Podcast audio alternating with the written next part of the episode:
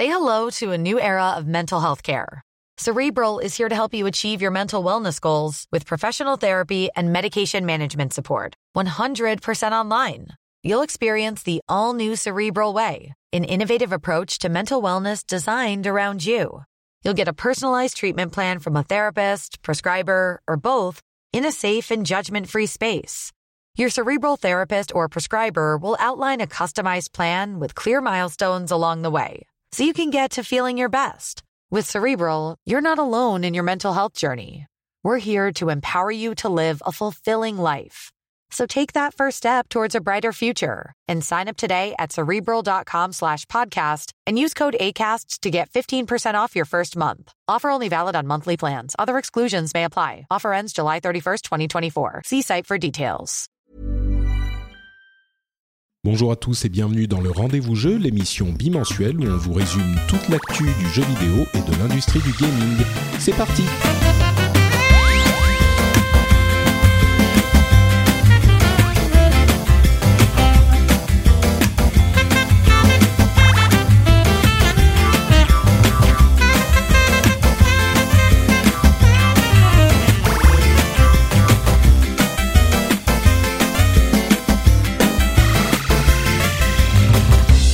Bonjour à tous et bienvenue sur le Rendez-vous Jeu. Le Rendez-vous Jeu, c'est l'émission bimensuelle où on vous détaille, on vous explique, on vous analyse toute l'actu gaming, euh, console, PC, euh, euh, développement, jeux, annonces, nouvelles features incroyables, pré-annonces pour l'E3, etc., etc.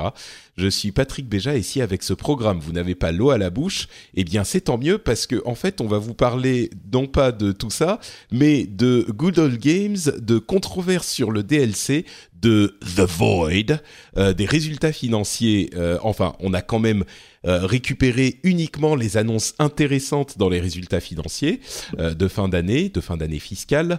Et puis on a quelques informations supplémentaires et on va quand même parler un petit peu de trois, mais pas pour faire euh, pour commencer la hype, mais peut-être euh, pour vous expliquer un petit peu la différence entre le fait d'y être, de être, pourquoi le 3 est intéressant, euh, pourquoi les autres salons sont intéressants.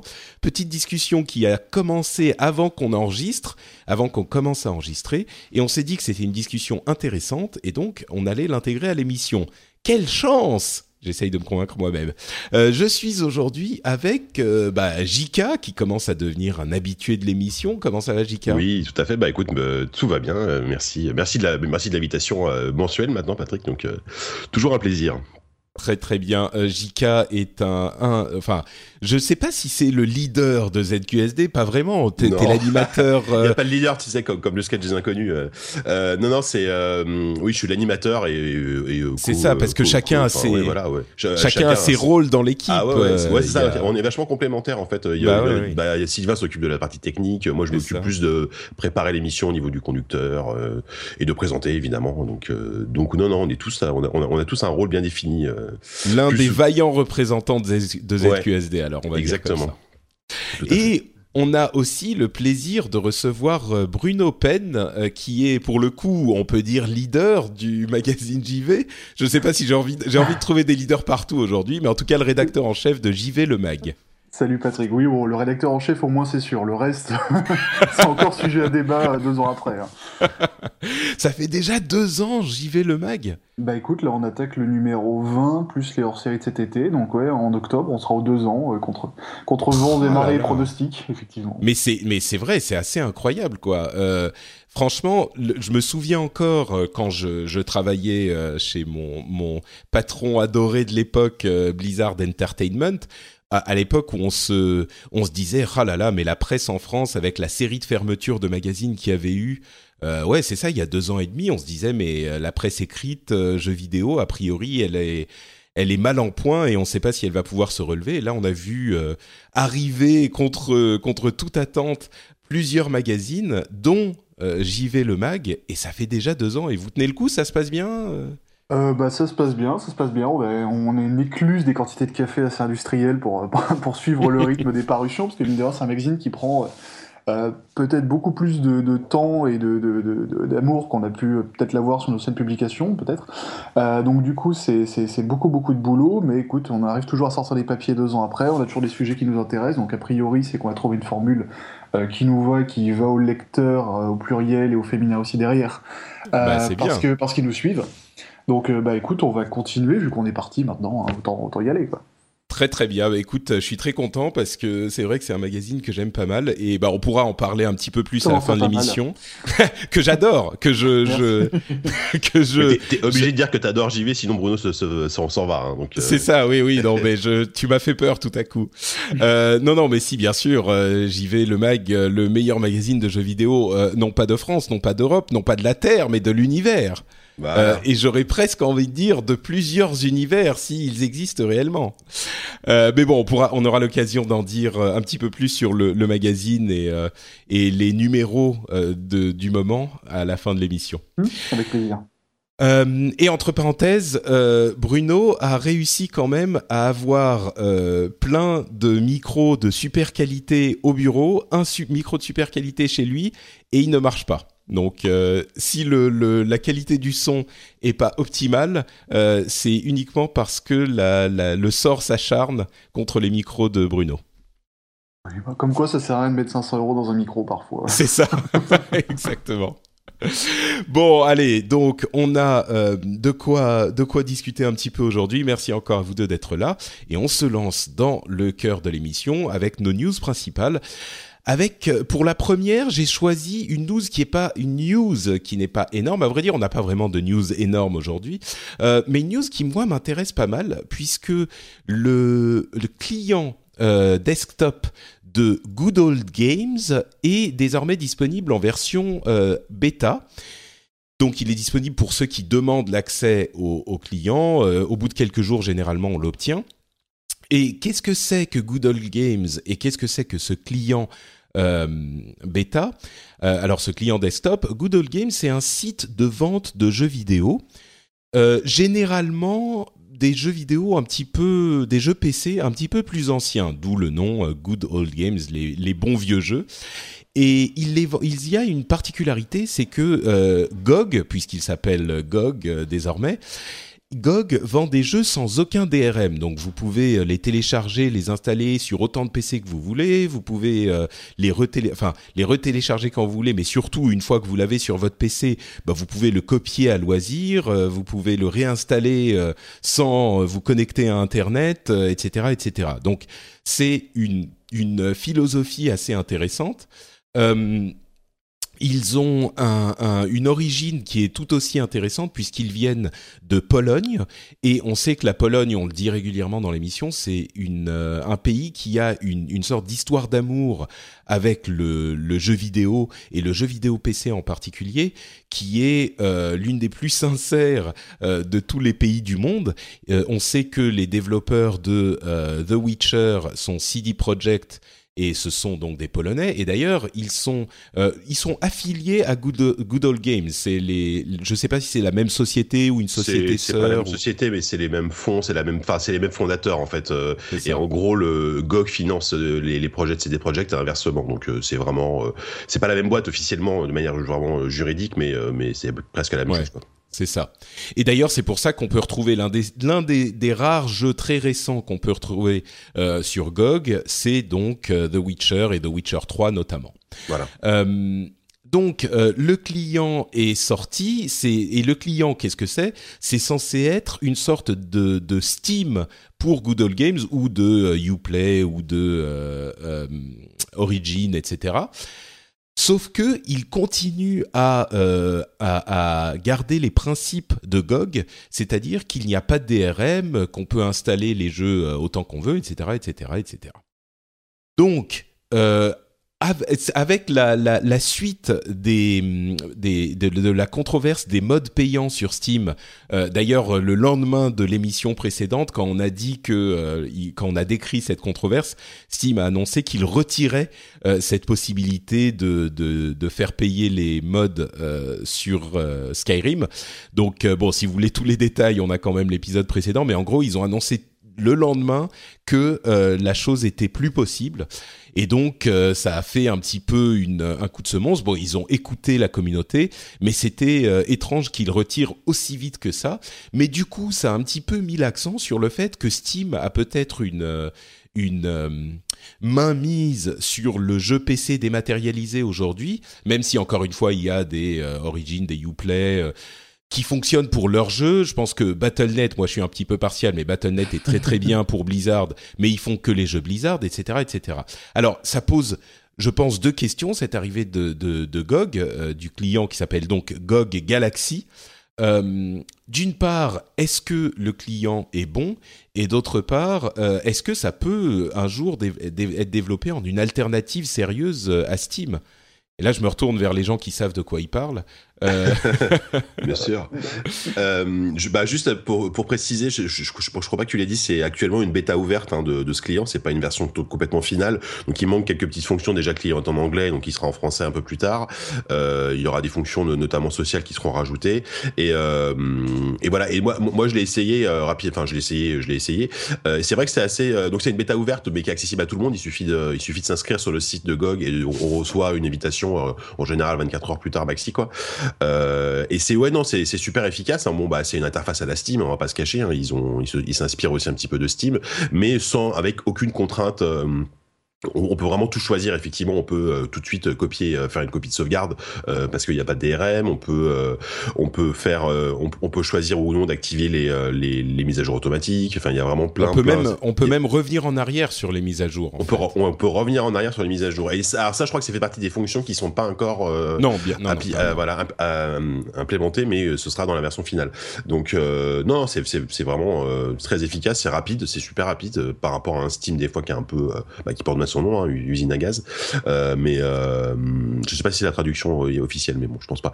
Euh, c'est vraiment, euh, c'est vraiment bien fait, c'est vraiment très bien fait. Et le, catalogue de GOG est, vraiment, euh, je trouve maintenant aujourd'hui hyper intéressant parce qu'au début ils ont commencé à faire vraiment que de l'abandon, enfin l'abandonware du rétro, des jeux PC rétro, donc c'est très très bien. mais aujourd'hui ils font beaucoup beaucoup de jeux indés, ils font des, bon bah quelques gros jeux triple A, bah les, The Witcher, hein, forcément, c'est des projects oblige. le seul défaut, je trouve, c'est qu'il y a encore beaucoup beaucoup de jeux qui sont pas multilingue et pas localisé.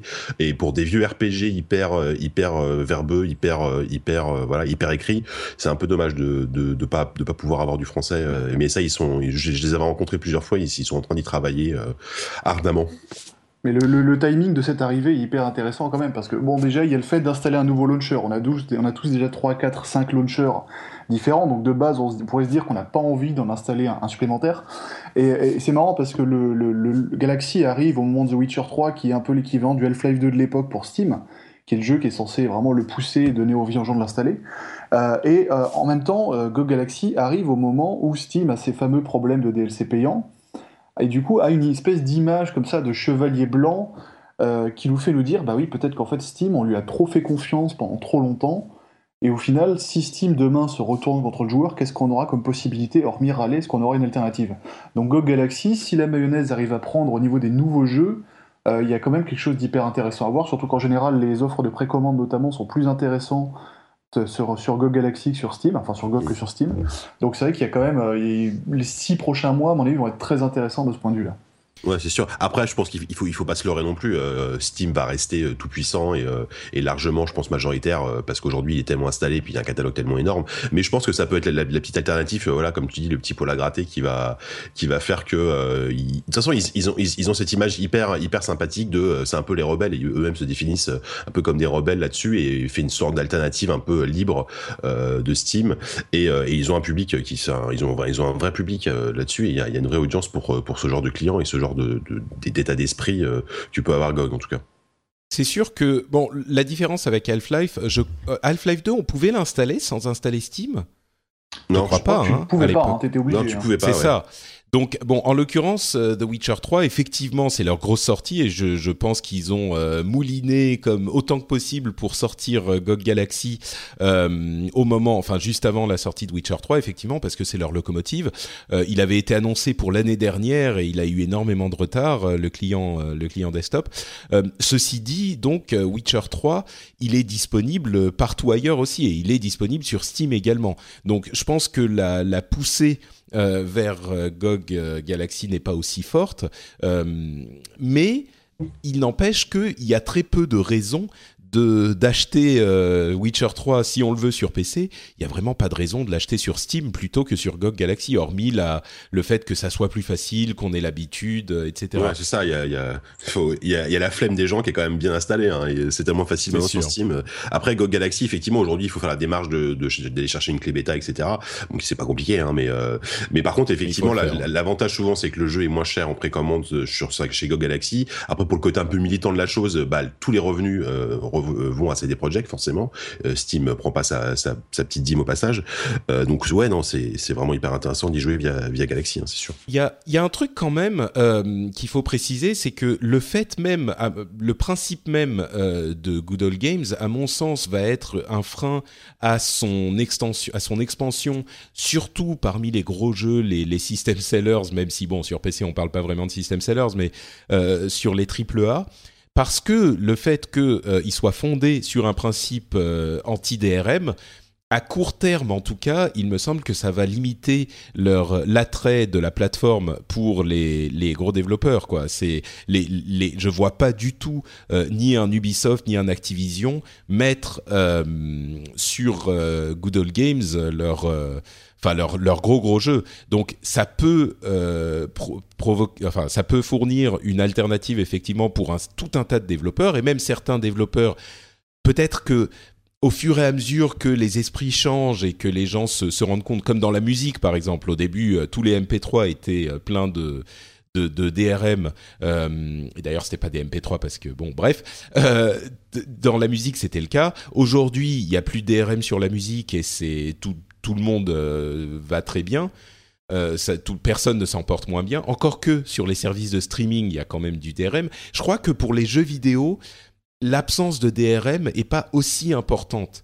Euh, on sait au début, on se souvient que quand Steam avait été lancé, et à mon avis, Steam fait référence à, une, à la valve de, Valve et pas à une, à une usine à gaz, mais peut-être une usine à vapeur. C'est même sur lexical, on va dire. Ouais, euh, c'est au début tout le monde détestait, tout le monde disait mais je veux pas avoir le truc à lancer tout le temps, je veux pas avoir le truc associé, tout je veux le monde continue à détester ça. Hein. Mais je suis pas d'accord moi. Je pense ah bah, que rappelle-toi du lancement de Diablo 3, du lancement de SimCity, le DRM, la ah connexion obligatoire, ont empêché les joueurs de jouer pendant des semaines. Quand ça se passe mal, c'est sûr que là, on déteste ce genre de truc. Alors que finalement, aujourd'hui, les gros AAA ont tous une composante multijoueur assez forte, la plupart du temps.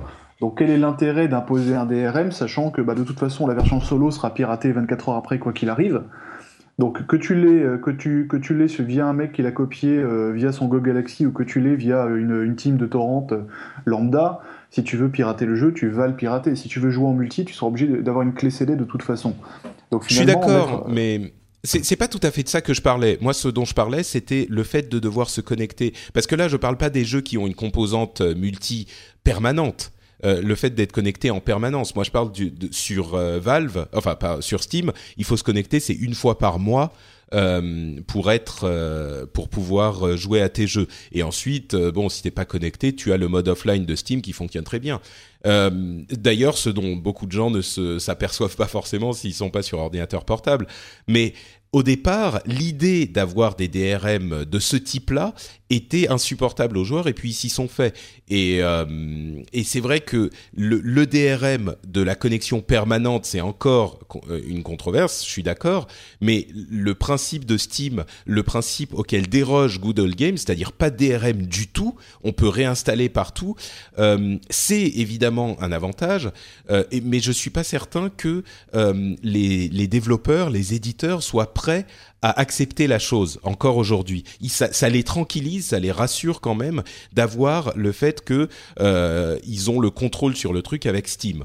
Mais en fait, ce que je me demande, c'est à quoi, à quoi ça sert en fait, puisque je te dis, mais à rien, à rien. fait très bien le job. C'est à rien, à rien, oui et non. Euh, je vois pas en quoi ça les tranquillise en fait, si tu veux. Bah, je sais que euh, sur Good Game, par exemple, euh, il y a l'un des, des, trucs que font les gens, c'est tu, tu, partages ton compte et tout le monde peut installer le jeu euh, facilement. Mm. Bon, en même temps, c'est vrai que si c'était pas le cas, les gens pourraient l'installer en le piratant aussi facilement. Mais il y a quand même une étape de plus, tu sais. C'est. Non, c'est vrai, c'est vrai.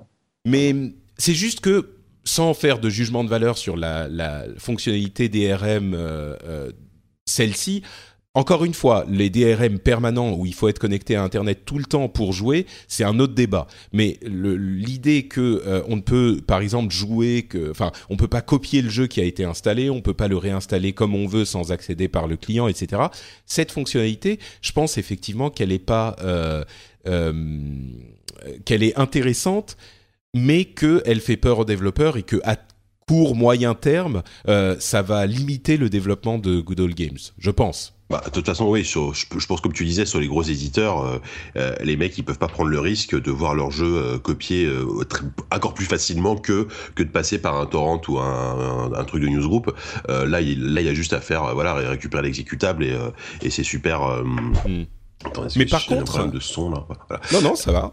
mais, mais, par contre, je pense que à, à, à, terme, euh, ça peut devenir le truc genre c'est le, le la troisième fenêtre du jeu vidéo. Mmh. Tu sais, genre euh, c'est le, le comme les films passent au, cinéma, puis euh, en location euh, dans les vidéoclubs entre guillemets, puis, à la télé, mmh. puis voilà, c'est ça. Puis ouais, bah c'est exactement ça. Ouais. Et puis bah de toute façon c'est et puis même encore une fois pour l'image un peu euh, rebelle indé du, du truc, bah il y a, y a, beaucoup d'indés qui y sont, ils sont vraiment hyper là-dessus, ils chouchoutent vraiment les indés et ça peut devenir une plateforme super intéressante pour l'indé qui, et, qui, qui, qui s'y développe énormément sur PC, donc ça c'est bien.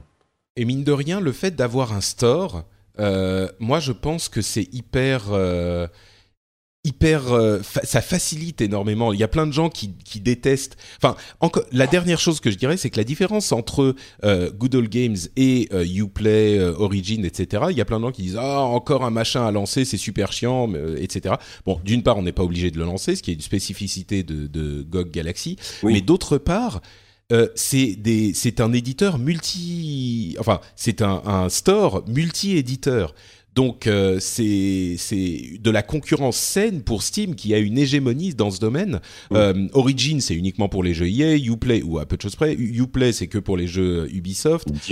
Euh, etc. Et puis, et puis encore une fois, Origin et Uplay, euh, comparé à un Go Galaxy ou un Steam, c'est là pour le coup, c'est des vraies usines à gaz, quoi. C'est il y a, y a, tout le temps des mises à jour, euh, les, la, la, synchronisation des sauvegardes marche une fois sur deux. Enfin, c'est mm. c'est vraiment pénible, quoi. Euh, disons que là, on, on, ressent vraiment ces outils Uplay, Origin quasiment comme des voilà des, des, des trucs pénibles, mais on n'a pas le choix. Alors que aujourd'hui, Steam est, a réussi à avoir une, une, image relativement bonne et GOG, encore une fois, avec la liberté qui truc, qui, qui, qui propose. Et en plus, on peut comme on peut effectivement continuer à, à passer par le client web de GOG et télécharger son fichier exe. Euh, voilà, c'est vraiment le, maître mot, en tout cas, d'après ce que je comprends, c'est vraiment la liberté pour eux, quoi. La, liberté pour l'utilisateur de, faire comme il veut. Mm. Tout à fait, ouais.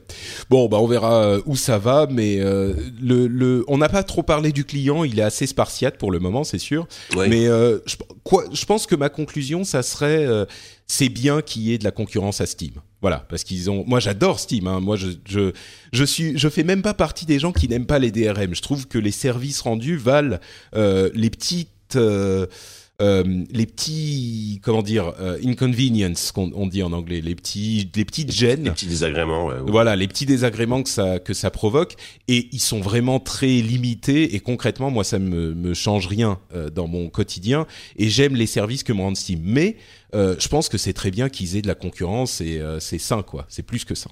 Ouais. Bon, euh, autre controverse, euh, les DLC. Figurez-vous qu'il y a euh, une sorte de mini controverse sur les DLC.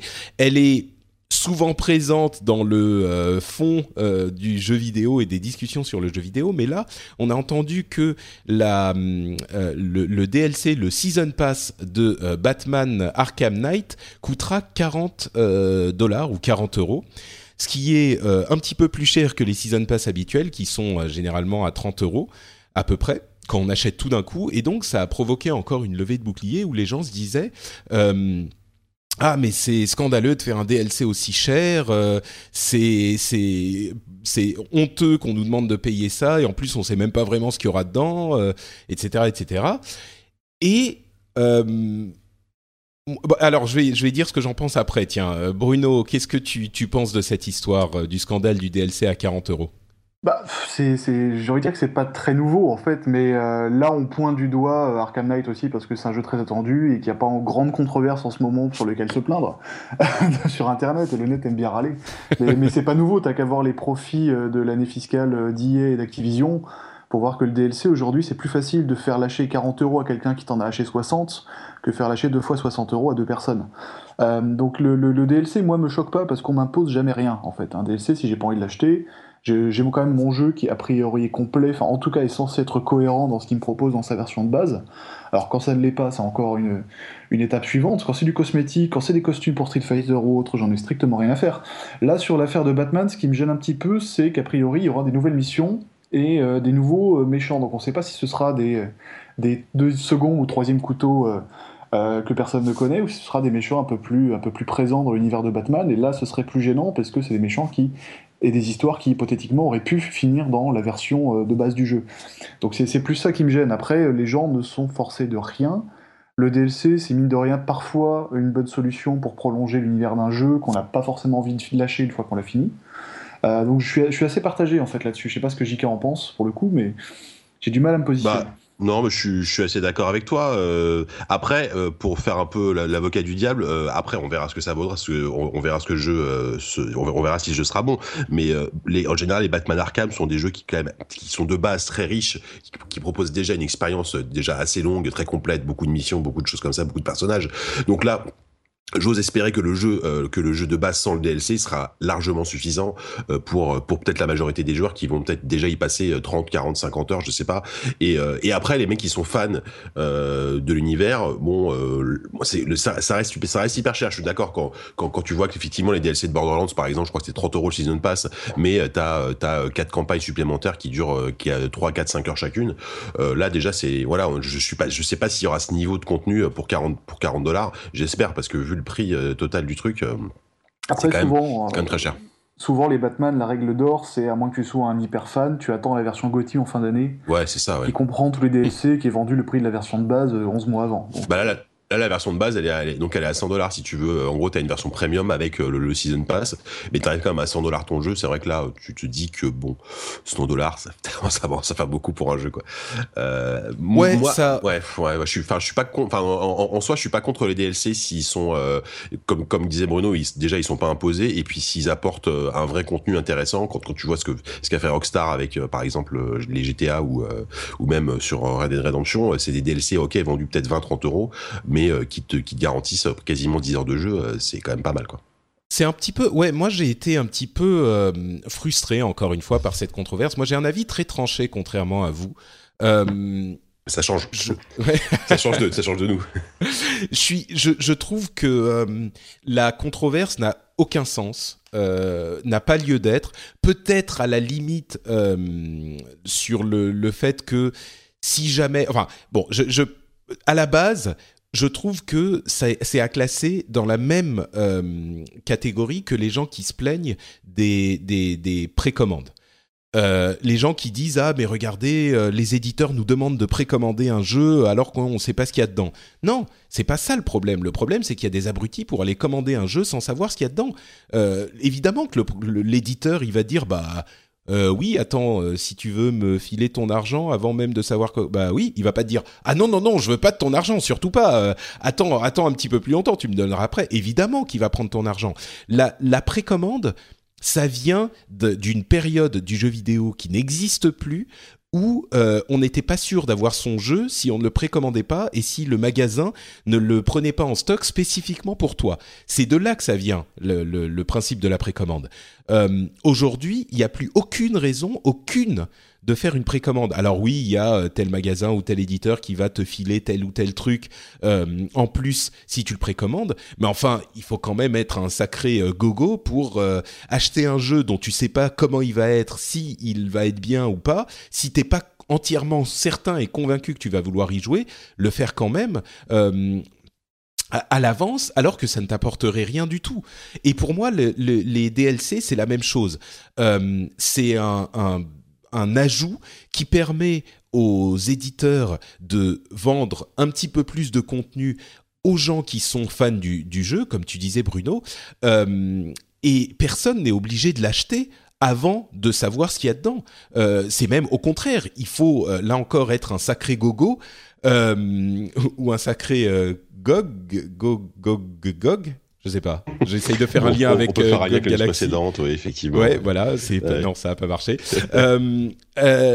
mais tu vois, il faut, faut vraiment être pas très malin pour aller acheter un DLC. Enfin, mais surtout, je pense que très peu de gens le font, à moins d'être un méga fan de Batman, euh, de, de, la série. Et tu te dis de toute façon, j'aurais acheté ce truc quoi qu'il arrive parce que je suis super fan de la série. Et c'est pour ces gens-là, c'est à ces gens-là que ça s'adresse.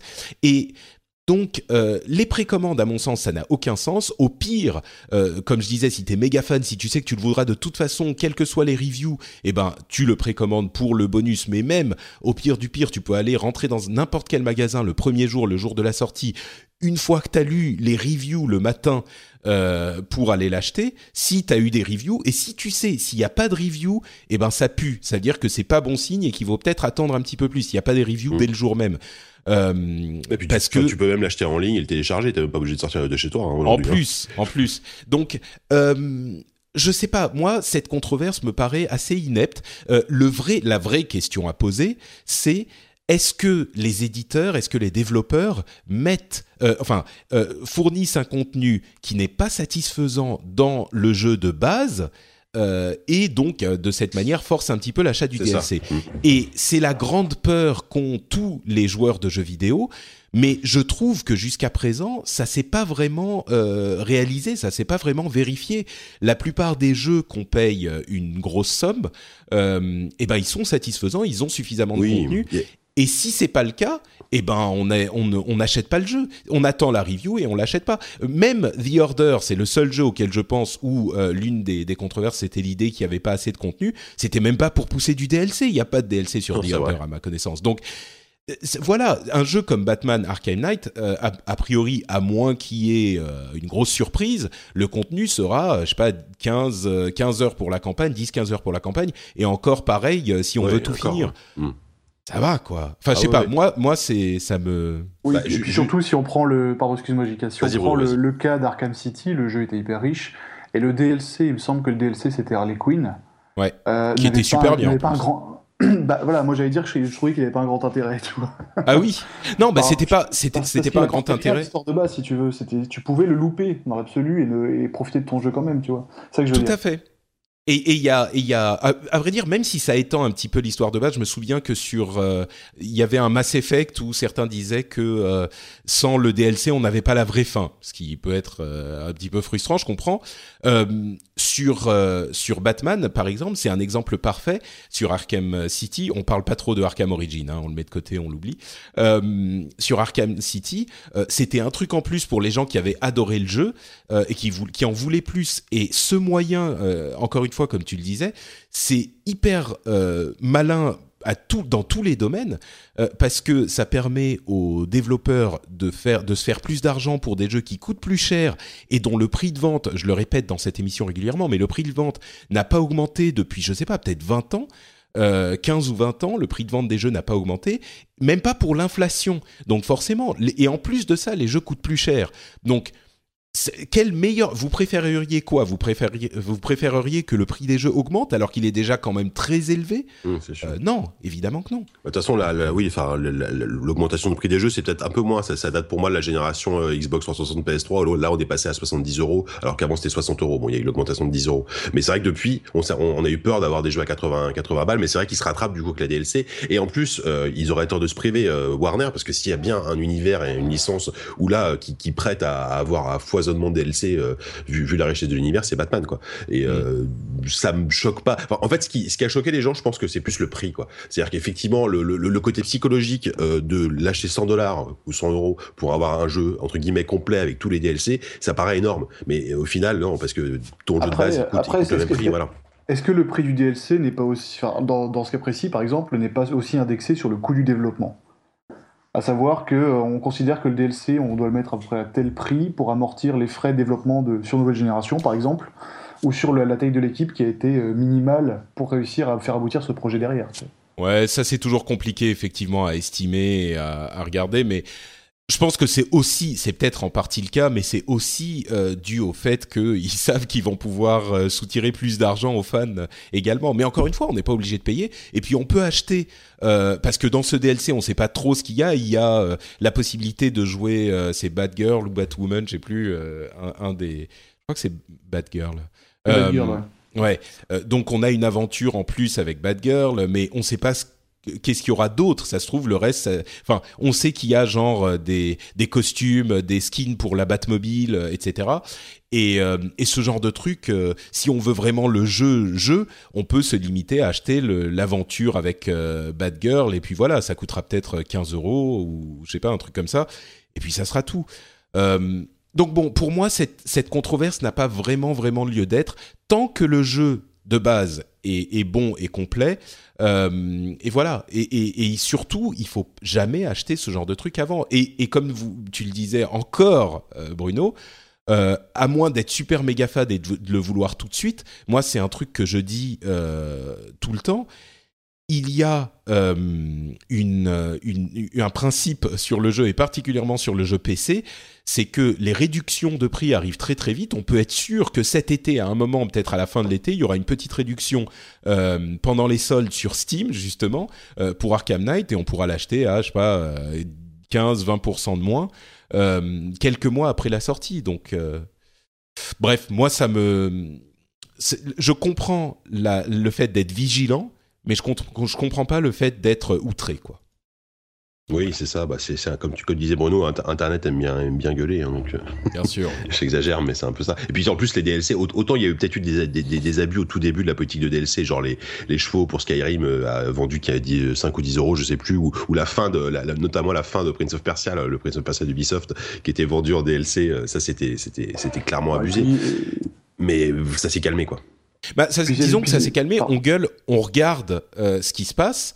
Et quand c'est pas acceptable, on gueule. Je suis là, je suis d'accord, mais, non, mais qui, manière générale, précis, qui gueule? C'est les, les, les, sites internet, c'est les sites spécialisés. Les joueurs en eux-mêmes sur les forums vont peut-être gueuler un petit peu, mais si tu vas par exemple sur le forum Arkham Knight de JVcom, je pense qu'il doit y avoir deux topics dessus. Après, c'est les sites internet, euh, un a fait une news, il a vu mm. que ça a bien marché, les autres l'ont relayé. Enfin, c'est les médias aussi pour faire un peu cliquer qui font monter aussi en sauce ce genre de choses derrière. C'est pas faux, ouais. Euh, justement, Arkham Knight, on a eu plus d'infos dessus. Je vais passer la news rapidement. Il y a une, une, feature, euh, une fonctionnalité intéressante qui est le dual play. Euh, j'ai souvent dit dans l'émission que je me demandais comment ils allaient pouvoir ajouter du, contenu, enfin des des hum, fonctionnalités à Batman, des, des coups spéciaux, des habilités, des capacités à Batman, euh, sans rendre la chose complètement euh, inutilisable, parce que déjà il y avait tellement de coups qui avaient été ajoutés euh, au cours des années et de la série qu'on savait plus où donner de la tête et où donner du doigt, quoi. Bah cette fonctionnalité peut peut-être apporter une réponse. C'est le fait que on puisse jouer, passer d'un personnage à l'autre dans les combats en groupe. Il y aura Catwoman, Nightwing, etc. et on passera d'un personnage à l'autre dans les combats.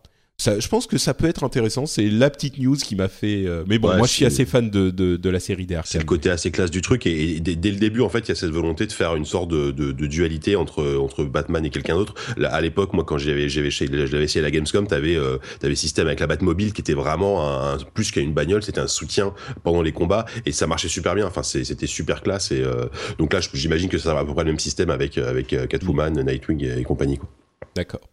Bon, bah en tout cas, euh, il sort euh, assez assez bientôt, selon le terme officiel.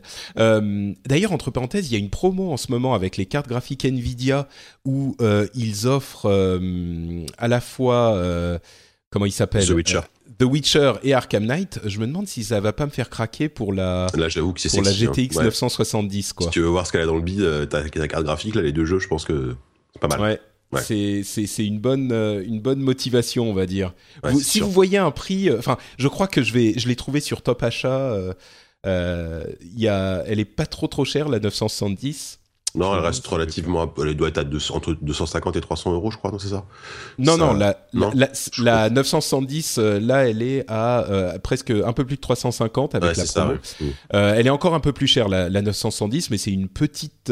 c'est un petit peu plus Mastoc, disons. Mm. Moi, je veux une. Euh, il y a une MSI que j'aime bien parce qu'elle est plus silencieuse euh, que les autres en fait, et c'est un facteur important pour moi.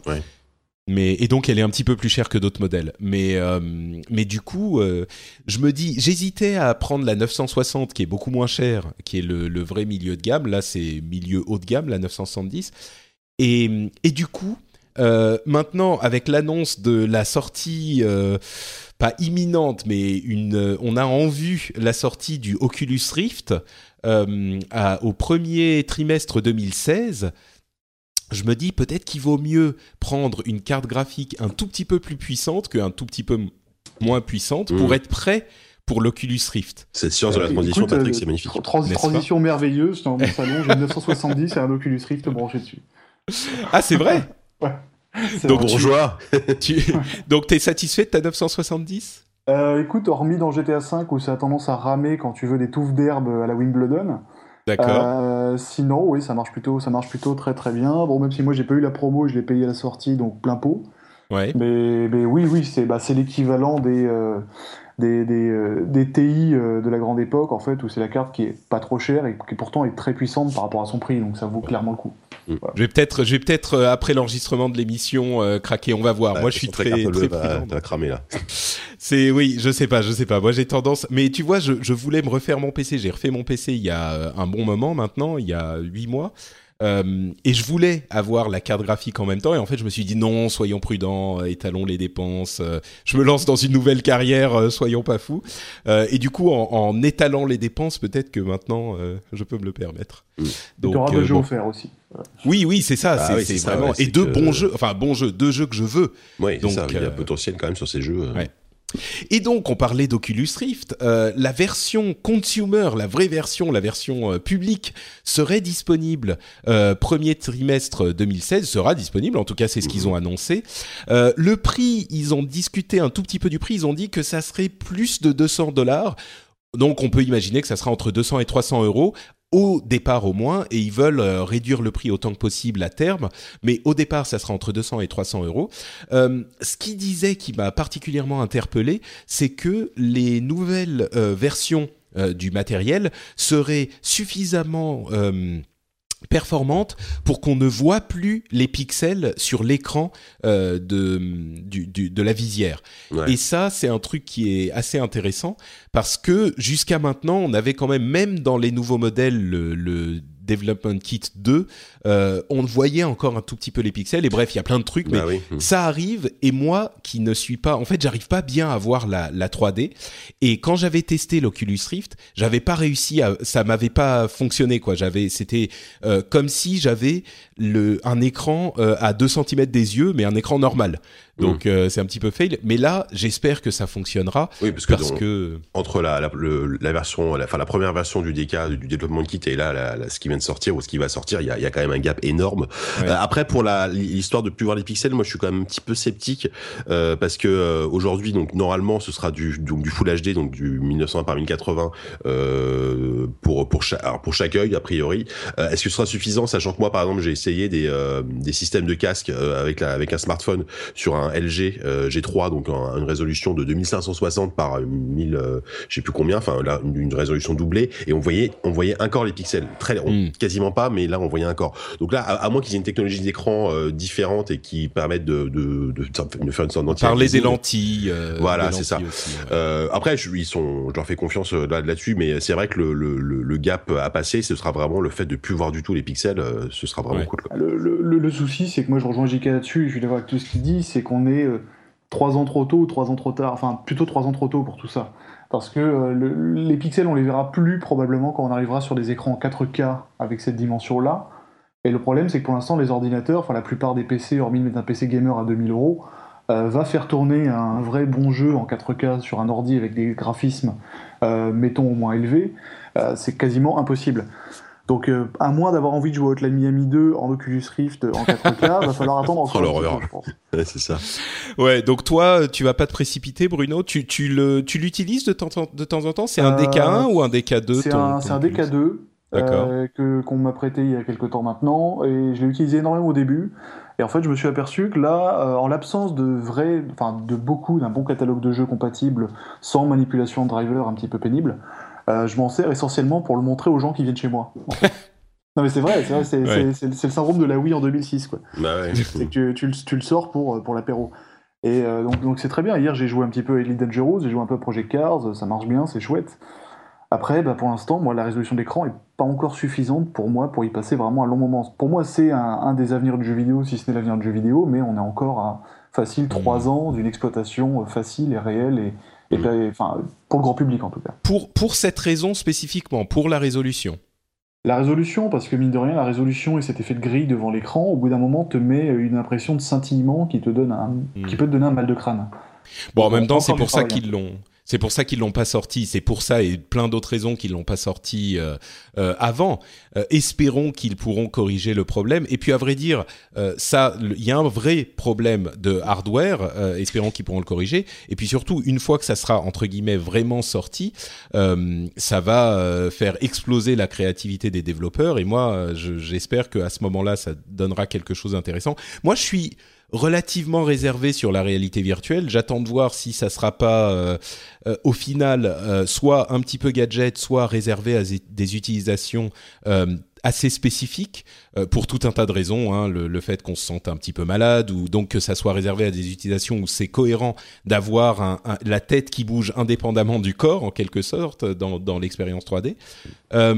mais mais ça, ça va commencer vraiment à cette fin d'année. On va avoir le, le Vive euh, de, HTC, euh, et, de, Valve, ouais, euh, qui va sortir à la fin de l'année, d'ici la fin de l'année a priori.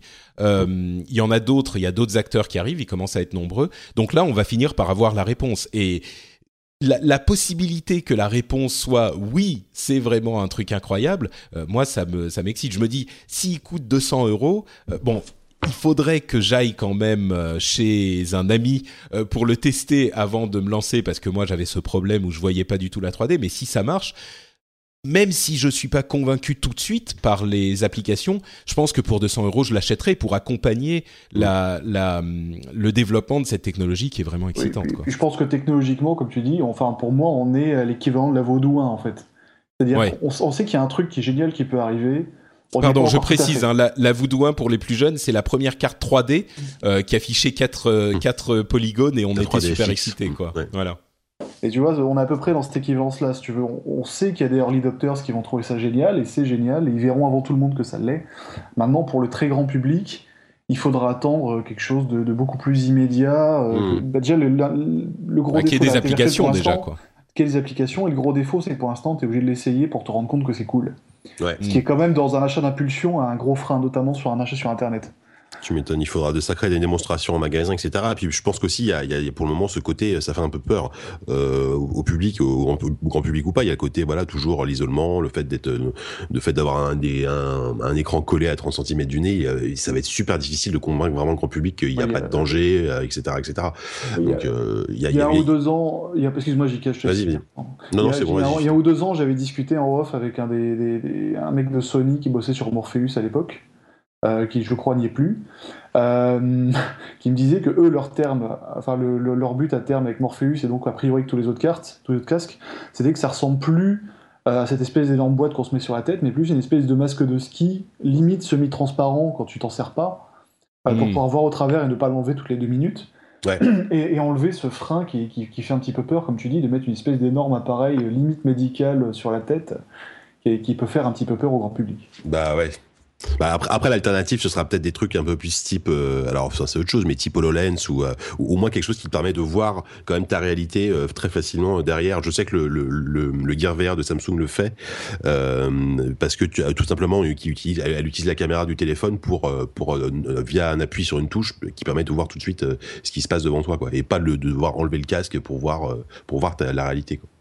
Ouais, non, c'est sûr, mais je crois que je crois qu'il va y avoir euh, aussi, au-delà de ça, là on parle que de gaming, mais il y a aussi les applications non gaming euh, sur lesquelles s'investit beaucoup, euh, beaucoup Oculus on pourrait en parler, mais depuis leur rachat par Facebook, ils ont vraiment une ambition qui dépasse de loin le, simple jeu vidéo. mais ça, aussi, ça aidera à, diffuser la chose si ça fonctionne. Mais hmm. il y a une autre chose dont je voulais vous parler du au niveau du gaming. Euh, et tiens, JK regarde le chat dans dans Skype juste une seconde euh, pendant que je parle. Euh, le le c'est un truc que m'a envoyé Jean de Papa à quoi tu joues, un ami de de, l'émission, euh, mais qui a fait un petit peu de bruit. C'est un centre de jeu qui s'appelle The Void, euh, qui fait un truc intéressant et à la fois dont je me demande si c'est pas euh, complètement c'est pas complètement idiot. C'est-à-dire que il crée une, un espace avec des, des, un, espace uniquement en comment dire vide où il y a des couloirs, des euh, des, des, des murs avec des panels, mais tout est gris, rien n'est peint, rien ne ressemble à rien. Et puis, on met des casques de réalité virtuelle, et puis on se balade dans cet espace, et, euh, on, on, allie en fait le virtuel au physique.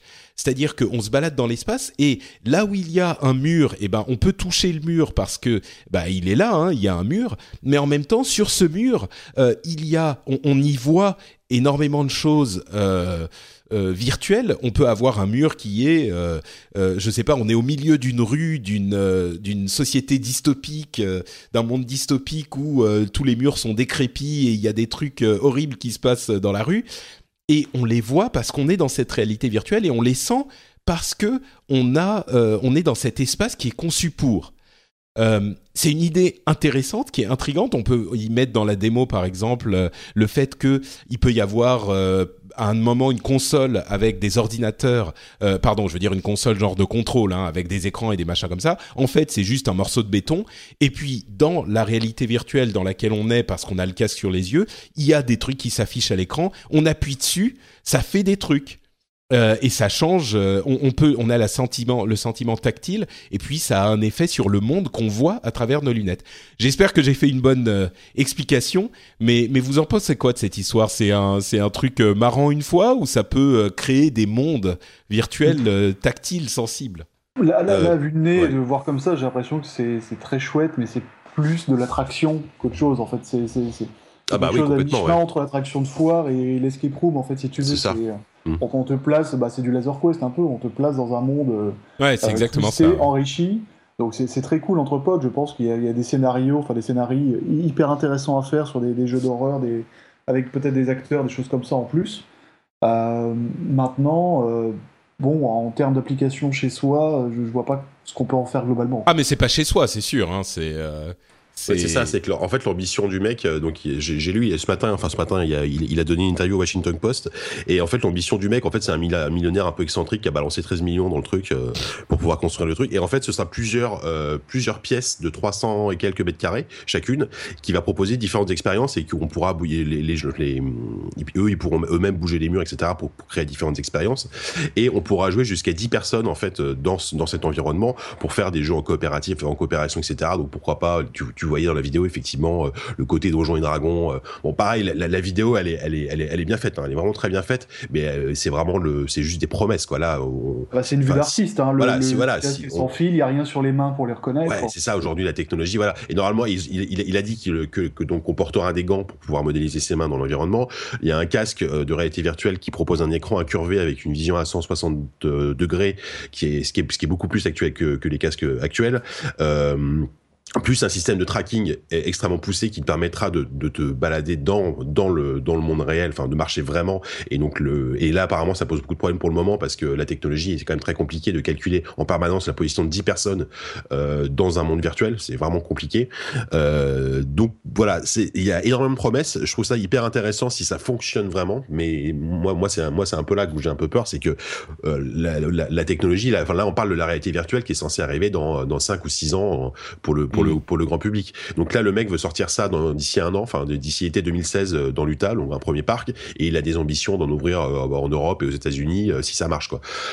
C'est vachement bien, mais c'est ambitieux, ouais. C'est très ambitieux, mais ça sort un peu de nulle part, donc forcément toujours la méfiance de genre de trucs qui sortent un peu de nulle part et, et voilà. Mais mais mais si vraiment ça fonctionne, ouais, ça peut être vachement sympa. Tu, tu pars voilà, tu pars une journée avec des amis ou un week-end éventuellement et tu tu. c'est le, le paintball ou le karting. Voilà, c'est mais bah, c'est ça en fait. Du coup, ça veut dire si jamais ça, ça réussit, et là je pense que ça va donner à euh, aux trois quarts de notre euh, de nos auditeurs une sorte de de, de fantasme orgasmique. C'est l'idée qu'on puisse faire ça pour les euh, les, les team building débiles ou vous savez les exercices de team building ah où on part avec tous nos tous nos collègues, et généralement on fait euh, soit du paintball, soit du kart, soit euh, du wine tasting, soit machin. Ou un truc comme ça. Ouais, ce genre de truc. Euh, et au bout de bon, une fois c'est marrant. au bout de trois, les, les ressources humaines se cassent la tête pour essayer de trouver un truc qui soit pas trop chiant. Ah bah là, ils pourront renouveler à chaque fois l'expérience, quoi. C'est ça. C'est ça qui est drôle, ça, ça peut donner une sorte de parc, de parc d'attraction à l'infini parce que il faudra juste programmer un nouveau jeu et puis et ils, ont ils ont annoncé que ce serait des sessions de jeu de 30 minutes, ce qui me paraît pas mal. C'est ni trop long ni trop court pour faire une expérience expérience de jeu vraiment sympa. Mais voilà, là pour le moment, vraiment, c'est des belles promesses, mais mm. c'est un peu difficile à croire vraiment. Quoi. Ouais, moi je suis à peu près à peu près comme toi. L'autre truc qui me ferait vouloir que ça que ça marche, c'est l'idée que ça serait un, un euh, une, reconversion idéale pour la tête dans les nuages. Pour ceux qui se souviennent de cette salle d'arcade parisienne où on allait traîner euh, pendant des, des, des, années. Qui existe toujours d'ailleurs. Hein. Qui existe toujours, mais c'est bah, j'y suis allé il y a quelques semaines. C'est devenu d'une tristesse une tristesse ce truc. Il y a plus de, il, y a, il y a genre deux jeux de combat perdus au milieu de. Enfin bon, c'est c'est genre euh, mini bowling, euh, le, super euh, ride 4D, machin. Enfin bon, bref, ça pourrait être une reconversion intéressante. Ah bah mais ah bah là, c'est limite du futuroscope. Hein. Ouais, ouais, c'est ça. Mais bon, je suis. T'as bien résumé mon, mon scepticisme, Jika, donc mm. je vais je vais m'arrêter là. Voilà, à voir.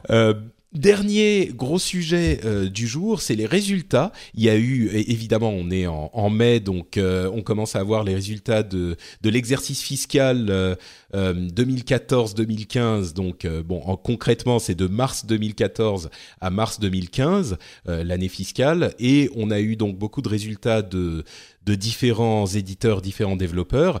Euh, on va pas trop trop s'attarder sur les résultats, mais il y a surtout des annonces euh, généralement qui sont euh, un petit peu plus intéressantes, des annonces et des fenêtres de tir pour certains jeux. On va quand même parler euh, des résultats financiers intéressants. pour EA par exemple, les résultats sont ont explosé. L'année dernière, ils avaient fait un million de bénéfices pour 3,5 milliards de revenus. Cette année, ils ont fait 875 millions de bénéfices, on parle en dollars, hein, euh, pour 4,5 milliards de, revenus. Donc, ils ont multiplié par 100 leurs bénéfices. Et c'est un retour aux bénéfices pour EA qui est vraiment bienvenu parce qu'ils étaient dans un... Dans un euh, euh, dans, un... une spirale de la loose un peu. Hein. C'est ça, voilà. la spirale de la loose, c'est très bien dit, ouais. C'était c'était très compliqué depuis euh, ouf depuis euh, 5 ans, 6 ans. Euh, et, au mieux, ils étaient euh, neutres. Là, ils, retrouvent des bénéfices. C'est c'est quand même euh, une bonne chose. Et la chose qui était intéressante là-dedans, c'est l'importance du DLC. le DLC a une importance croissante depuis bah, depuis cinq ans. Et c'est aujourd'hui, ils font presque un milliard de, de revenus générés uniquement par le contenu additionnel. Donc euh, bon, on le savait, mais encore une fois, il y a plein de gens qui se plaignent du fait que euh, ah pourquoi est-ce que vous faites du DLC C'est super chiant le DLC, c'est machin, c'est ceci, c'est cela, mais ça marche. Donc euh, voilà, c'est l'explication. Euh, voilà pourquoi ils en font. ouais. voilà, c'est pourquoi ils en font. Moi, je pense que le DLC, bon, on va on va pas refaire le débat, mais il y a du bon et du mauvais DLC. Euh, c'est sûr que quand on a un jeu horrible, comme on en a vu sur mobile particulièrement, où pour avancer de deux pas, il faut payer un dollar, c'est ah oui, bah là, oui, là, on est dans le freemium, c'est encore. Là, tu parles c'est encore autre chose. Hein. Oui, oui, c'est sûr. Bah, EA, ouais, EA, ils ont eu quelques grosses euh, gamelles, enfin, peut-être pas en termes de chiffres de vente, mais en termes de DLC, en termes de freemium, euh, Dungeon Keeper l'année dernière, c'était affreux. Euh, c'est à celui-là que je pensais, ouais, sans, voilà, notamment, euh, et là, par exemple, je, je lisais bah, sur l'article de, de Gamecult, euh, par exemple, la meilleure vente chez eux, c'est les enfin, en mobile en tout cas, c'est le jeu Les Simpsons. Et apparemment, il y a 16 millions de joueurs. Je savais pas que ça cartonnait autant. C'est incroyable. Ouais, c'est incroyable. Mais bon, disons que euh, je pense qu'il y a aussi ce, ce qu'on apprend finalement, c'est que dans le DLC, comme c'est un nouveau, relativement nouveau type de transaction, on apprend aussi ce qui est acceptable et ce qui est pas acceptable.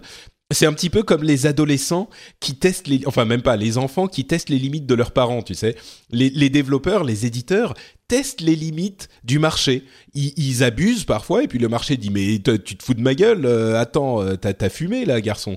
Et euh, du coup, ils disent ah oui non en fait non non pas du tout. Euh, on veut créer une expérience euh, tout à fait merveilleuse pour nos clients et machin. Et donc ils reviennent un petit peu en arrière. Tu vois, donc c'est normal, ça se, ça se passe comme ça. Et il faut qu'on gueule quand c'est pas acceptable. Et puis quand c'est quelque chose qui, qui est bénéfique à, autant de monde que possible, bah ça se, ça stabilise quoi. Et là, je crois que c'est ce qu'on est en train de voir, en tout cas pour le jeu vidéo. Euh, sur euh, PC, console, le, jeu vidéo core gaming. Quoi. Mm, mm. Sur, PC, il y a peut-être aussi un critère à prendre en compte, c'est que EA, il y a trois ans normalement maintenant, a lancé Origin, qui euh, maintenant a l'hégémonie de la, publication des jeux EA. et qui leur rapporte, mine de rien, 100% des revenus générés. Ils sont plus, ils ont plus la dîme qu'on parlait, dont on parlait tout à l'heure prélevée par Steam. donc mine de rien, ça a dû faire grossir les revenus, et c'est peut-être aussi pour ça qu'il est maintenant mise euh, énormément sur le PC avec, euh, avec les Battlefield, avec, euh, avec, avec les Sims, avec Battlefront. Enfin, il est en train de revenir énormément sur PC aussi. Hein. C'est vrai. Bon, je pense qu'ils sont un petit peu partout, mais c'est vrai que le PC et, franchement, Origin, il est pas Uplay me, me gêne un peu, Origin me gêne pas. Oui, Origin ça va encore, ouais, c'est c'est quand même moins moins hmm. pénible à utiliser que Uplay quoi. Et ils ont pas des jeux sur sur Steam, ils en ont plus du tout? Enfin, je veux dire, de, de nouveaux. Je, crois qu'ils ont laissé leur bas de catalogue. Ouais, voilà. Et les nouveaux jeux sont publiés exclusivement sur Origin. Ce qui, moi, me pose des soucis parce que j'utilise Steam en big picture. Donc, je suis obligé de relier tous mes jeux Origin à la main. C'est très pénible. Oui, je comprends. Et je suis en fait les seuls. Oui, je pense pas non plus. Euh, bon, d'autres d'autres annonces de date. Euh, il disait que Mirror's Edge 2 devrait arriver euh, début 2016. On n'a pas plus de d'images que euh, ce qu'on avait vu de la vidéo de, présentation de concept il y a quelques temps. Je pense qu'on risque de le voir à l'E3. Ah bah j'espère bien parce que là, s'il sort vraiment début 2016, ils ont intérêt à nous faire au moins une vraie démo cette fois-ci, enfin quoi, euh, c'est clair. C'est ça. Et Titanfall 2 devrait arriver, mais pas avant avril 2016. Donc, euh, pour ceux qui espéraient le voir. C'est pas grave. non, non, mais franchement, je pense que Titanfall était un jeu qui, qui, qui était plein de promesses et, euh, et qui était une vraie déception pour moi. En tout cas, j'ai beaucoup aimé le principe du jeu. J'aurais aimé qu'il y ait une, une version solo, euh, un mode solo, et visiblement, il arrivera dans le, dans le 2. Donc moi, je l'attends quand même. J'ai trouvé que Titanfall était un, un jeu vraiment, vraiment intéressant, quoi. Mm. Moi, j'avais bien, j'avais bien aimé, si tu veux, c'était un bon jeu de lancement, à savoir que tu y mm. joues 20 heures et tu passes complètement à autre chose, ce qui est dommage. Euh, mais, mais, mais c'était plutôt intéressant à la promesse initiale. Nous, on avait, fait la, review session qui était à Londres, on avait tout de suite vu le souci, c'est-à-dire qu'au bout de 8 heures de jeu, on n'en pouvait plus, on n'avait plus du tout envie d'y jouer.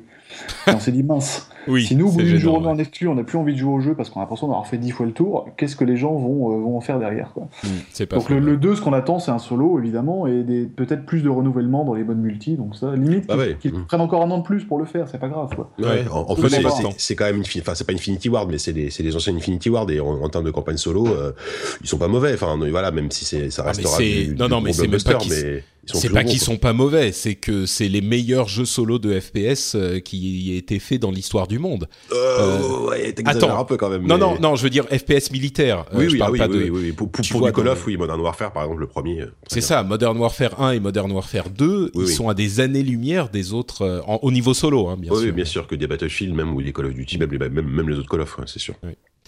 Euh, Activision et Activision Blizzard, euh, bon, tout est ouvert comme d'hab. Hein, Activision, on se, on se fait pas de soucis pour eux. Euh, pour les fans, les fans de grinding et de euh, et de Vance et de euh, et, et, de je sais pas de de, Link, Limp Bizkit et Blink 180. ouais, le, cliché quoi. Ouais. c'est Tony Hawk qui revient et le nouveau Tony Hawk s'appellera bien Tony Hawk Pro Skater 5 donc, il euh, revient aux origines de la série. Euh, ceux qui aiment les, les, ceux qui aimaient les Tony Hawk euh, sur, je sais pas, PlayStation 1 et PlayStation 2. Voilà, vous aurez peut-être de quoi. C'est marrant cette, cette nostalgie entre les Guitar Hero et les Tony Hawk. C'est ce que j'allais dire. Il y a une sorte de, de revival vintage, quasi vintage là chez Activision qui ressort des vieilles. Euh, après, honnêtement, enfin, je, je, sais pas, je me rends pas compte. J'ai l'impression que les jeux de skate c'est rincé aujourd'hui, quoi. Enfin, est-ce qu'il y a vraiment encore un public Ça, ça a été rincé comme les jeux de guitare. Et en fait, le, le, jeu vidéo est cyclique, mine de rien. Il y a eu cette phase de lassitude extrême où ça se vendait plus du tout, période 2010-2011.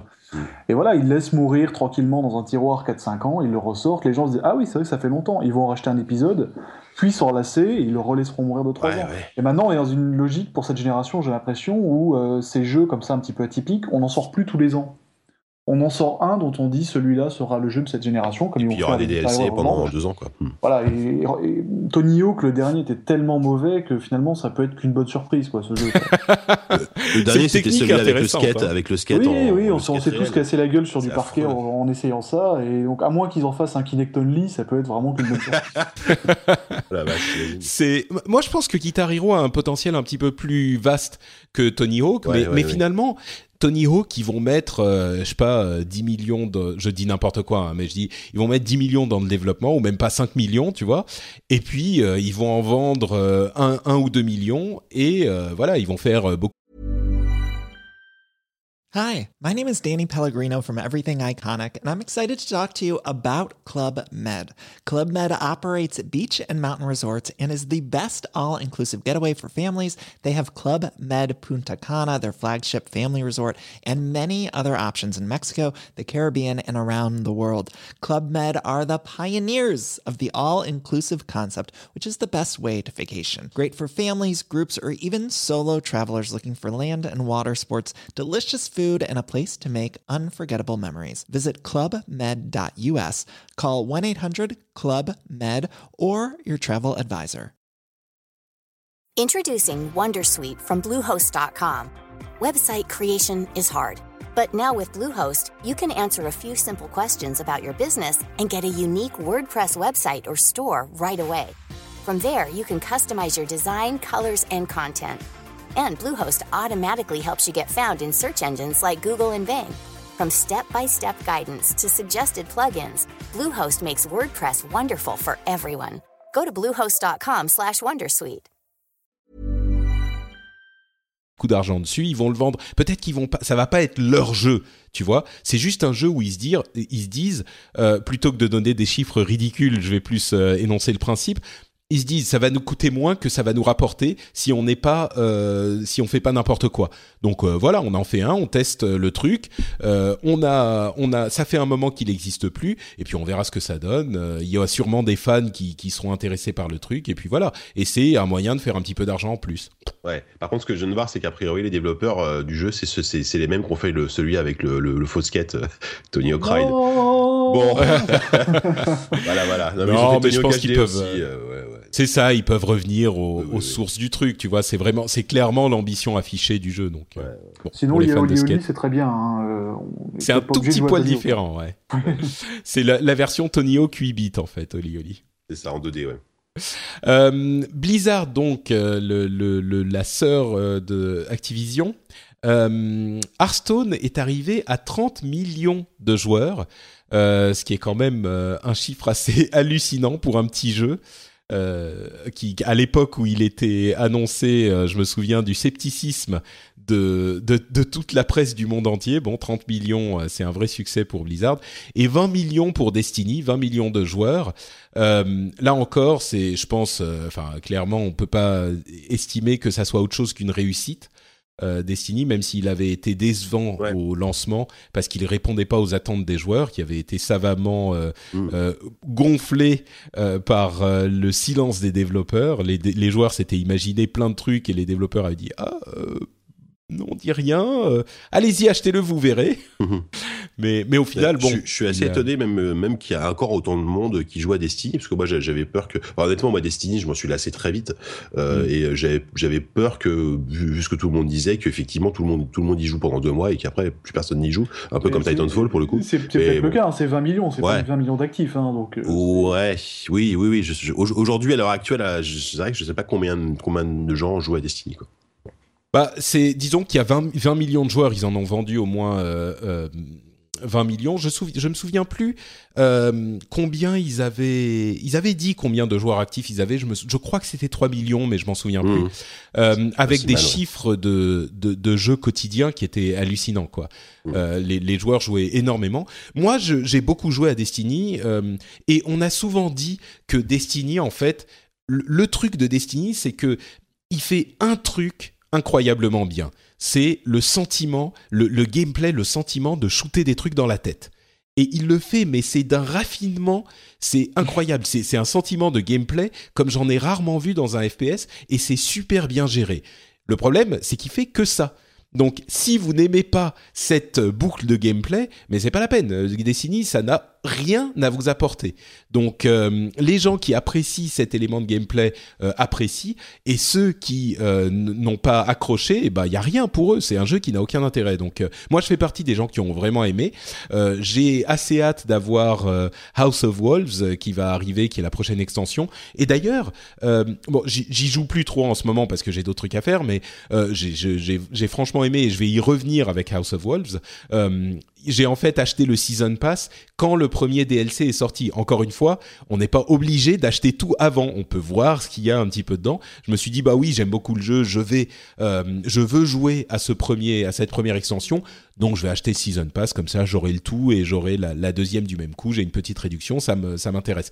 Et donc euh, une fonctionnalité de, euh, de, de, de, cette euh, nouvelle euh, extension, c'est qu'il n'y a pas de raid, mais il y a deux, deux en fait une partie PVP, une partie PVE, et la partie PVP est assez intéressante. Euh, la partie PVE, c'est une sorte de mode horde où il y a euh, différents ennemis qui viennent de plus en plus. La partie PVP, et c'est là que je fais le lien avec Hearthstone, c'est un mode qui est un petit peu comparable au mode arène de Hearthstone, c'est-à-dire qu'on rentre avec euh, trois, avec deux amis dans une sorte de tournoi et on reste dans le tournoi, on fait des matchs jusqu'à ce qu'on ait perdu trois fois et euh, une fois qu'on a perdu trois fois, on est sorti et on a des récompenses en fonction de la performance qu'on a eue. Et on est sorti aussi si on a gagné 12 fois. Donc c'est vraiment, pour ceux qui connaissent le mode arène d'Hearthstone, c'est vraiment similaire. Et en plus, c'est un mode hyper rapide, hyper nerveux, où les parties ne durent, les rounds ne durent que deux minutes et on n'a pas de, respawn. On peut pas ressusciter. Donc c'est vraiment euh,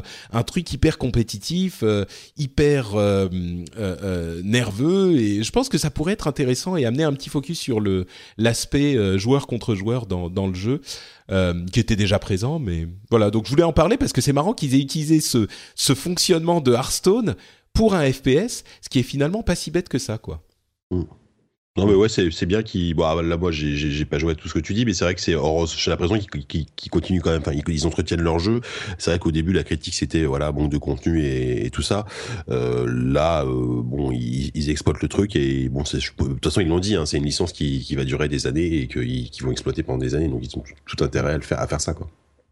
Ouais bah c'était clairement en fait c'était uniquement un endgame de MMO euh, pour ceux à qui ça parle, euh, c'est ça. Mm. Il y avait que ça. Donc, euh, ça, mm. et il y a toujours pas beaucoup plus de contenu, mais il y a toujours ce contenu qui est qui est pas renouvelé, mais enfin, il s'en occupe quoi. Donc, euh, et à propos de MMO, euh, Blizzard a connu, enfin, wow, wow, wow, euh, World of Warcraft a connu une baisse assez significative du nombre de joueurs mensuels.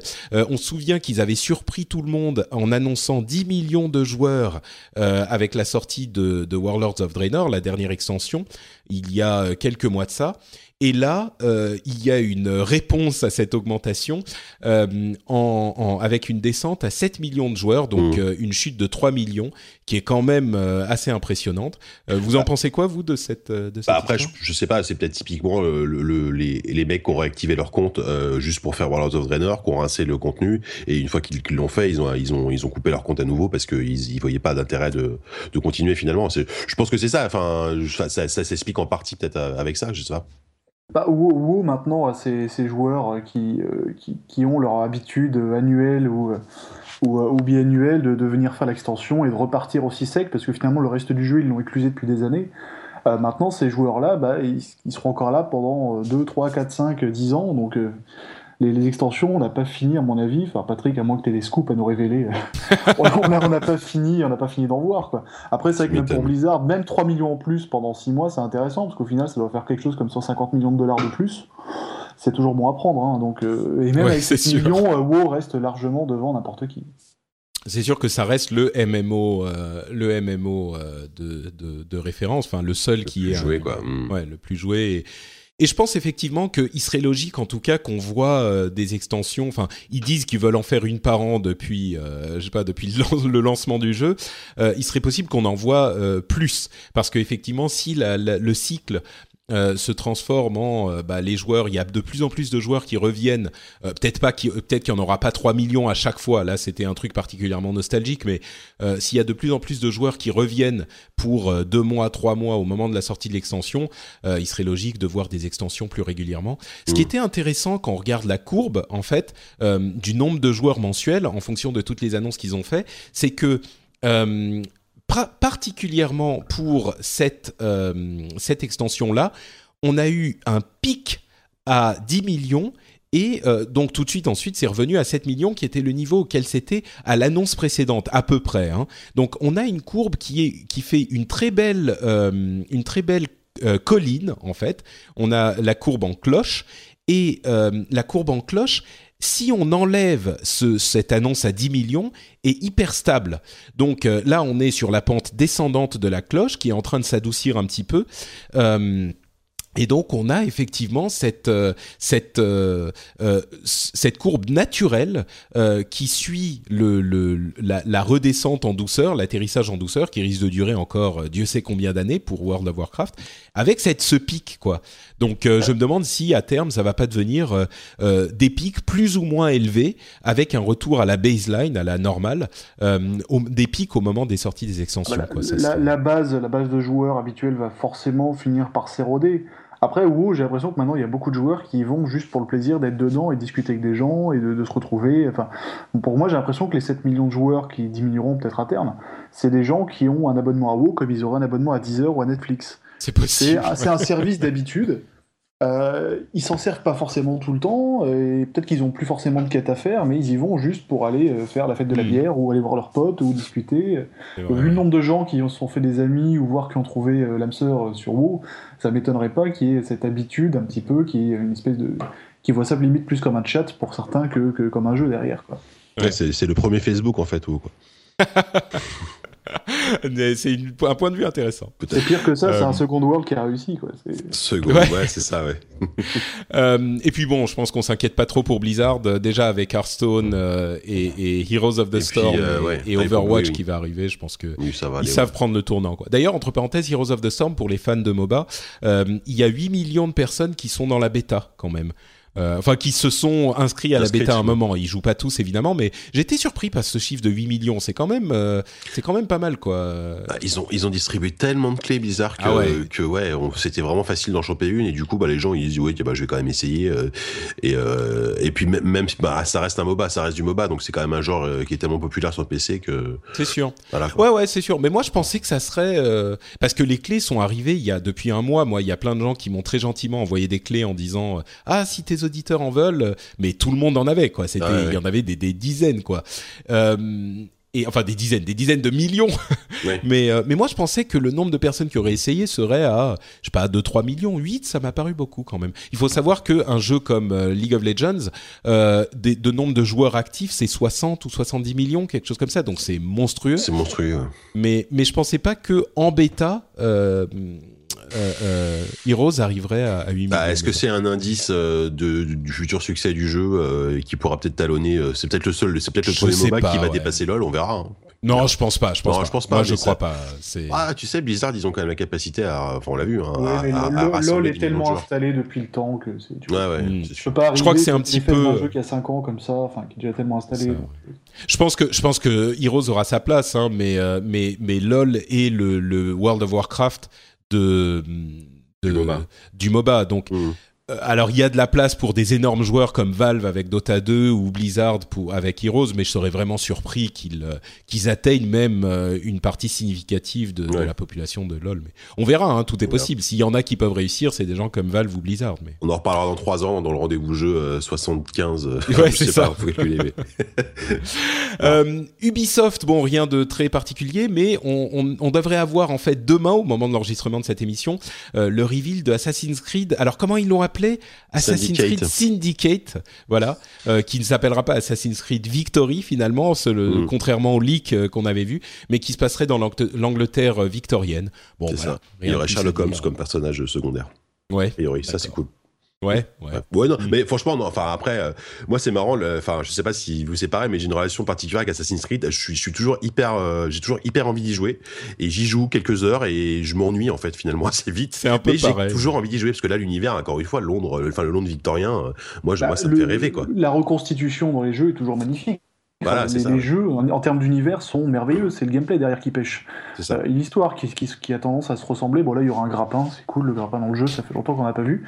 Euh, mais euh, mais le, le- le problème, c'est que je veux pas paraître euh, cynique ou quoi, mais les assassins, on joue au même jeu depuis 8 ans. C'est valable pour beaucoup de FPS, hein, je suis d'accord.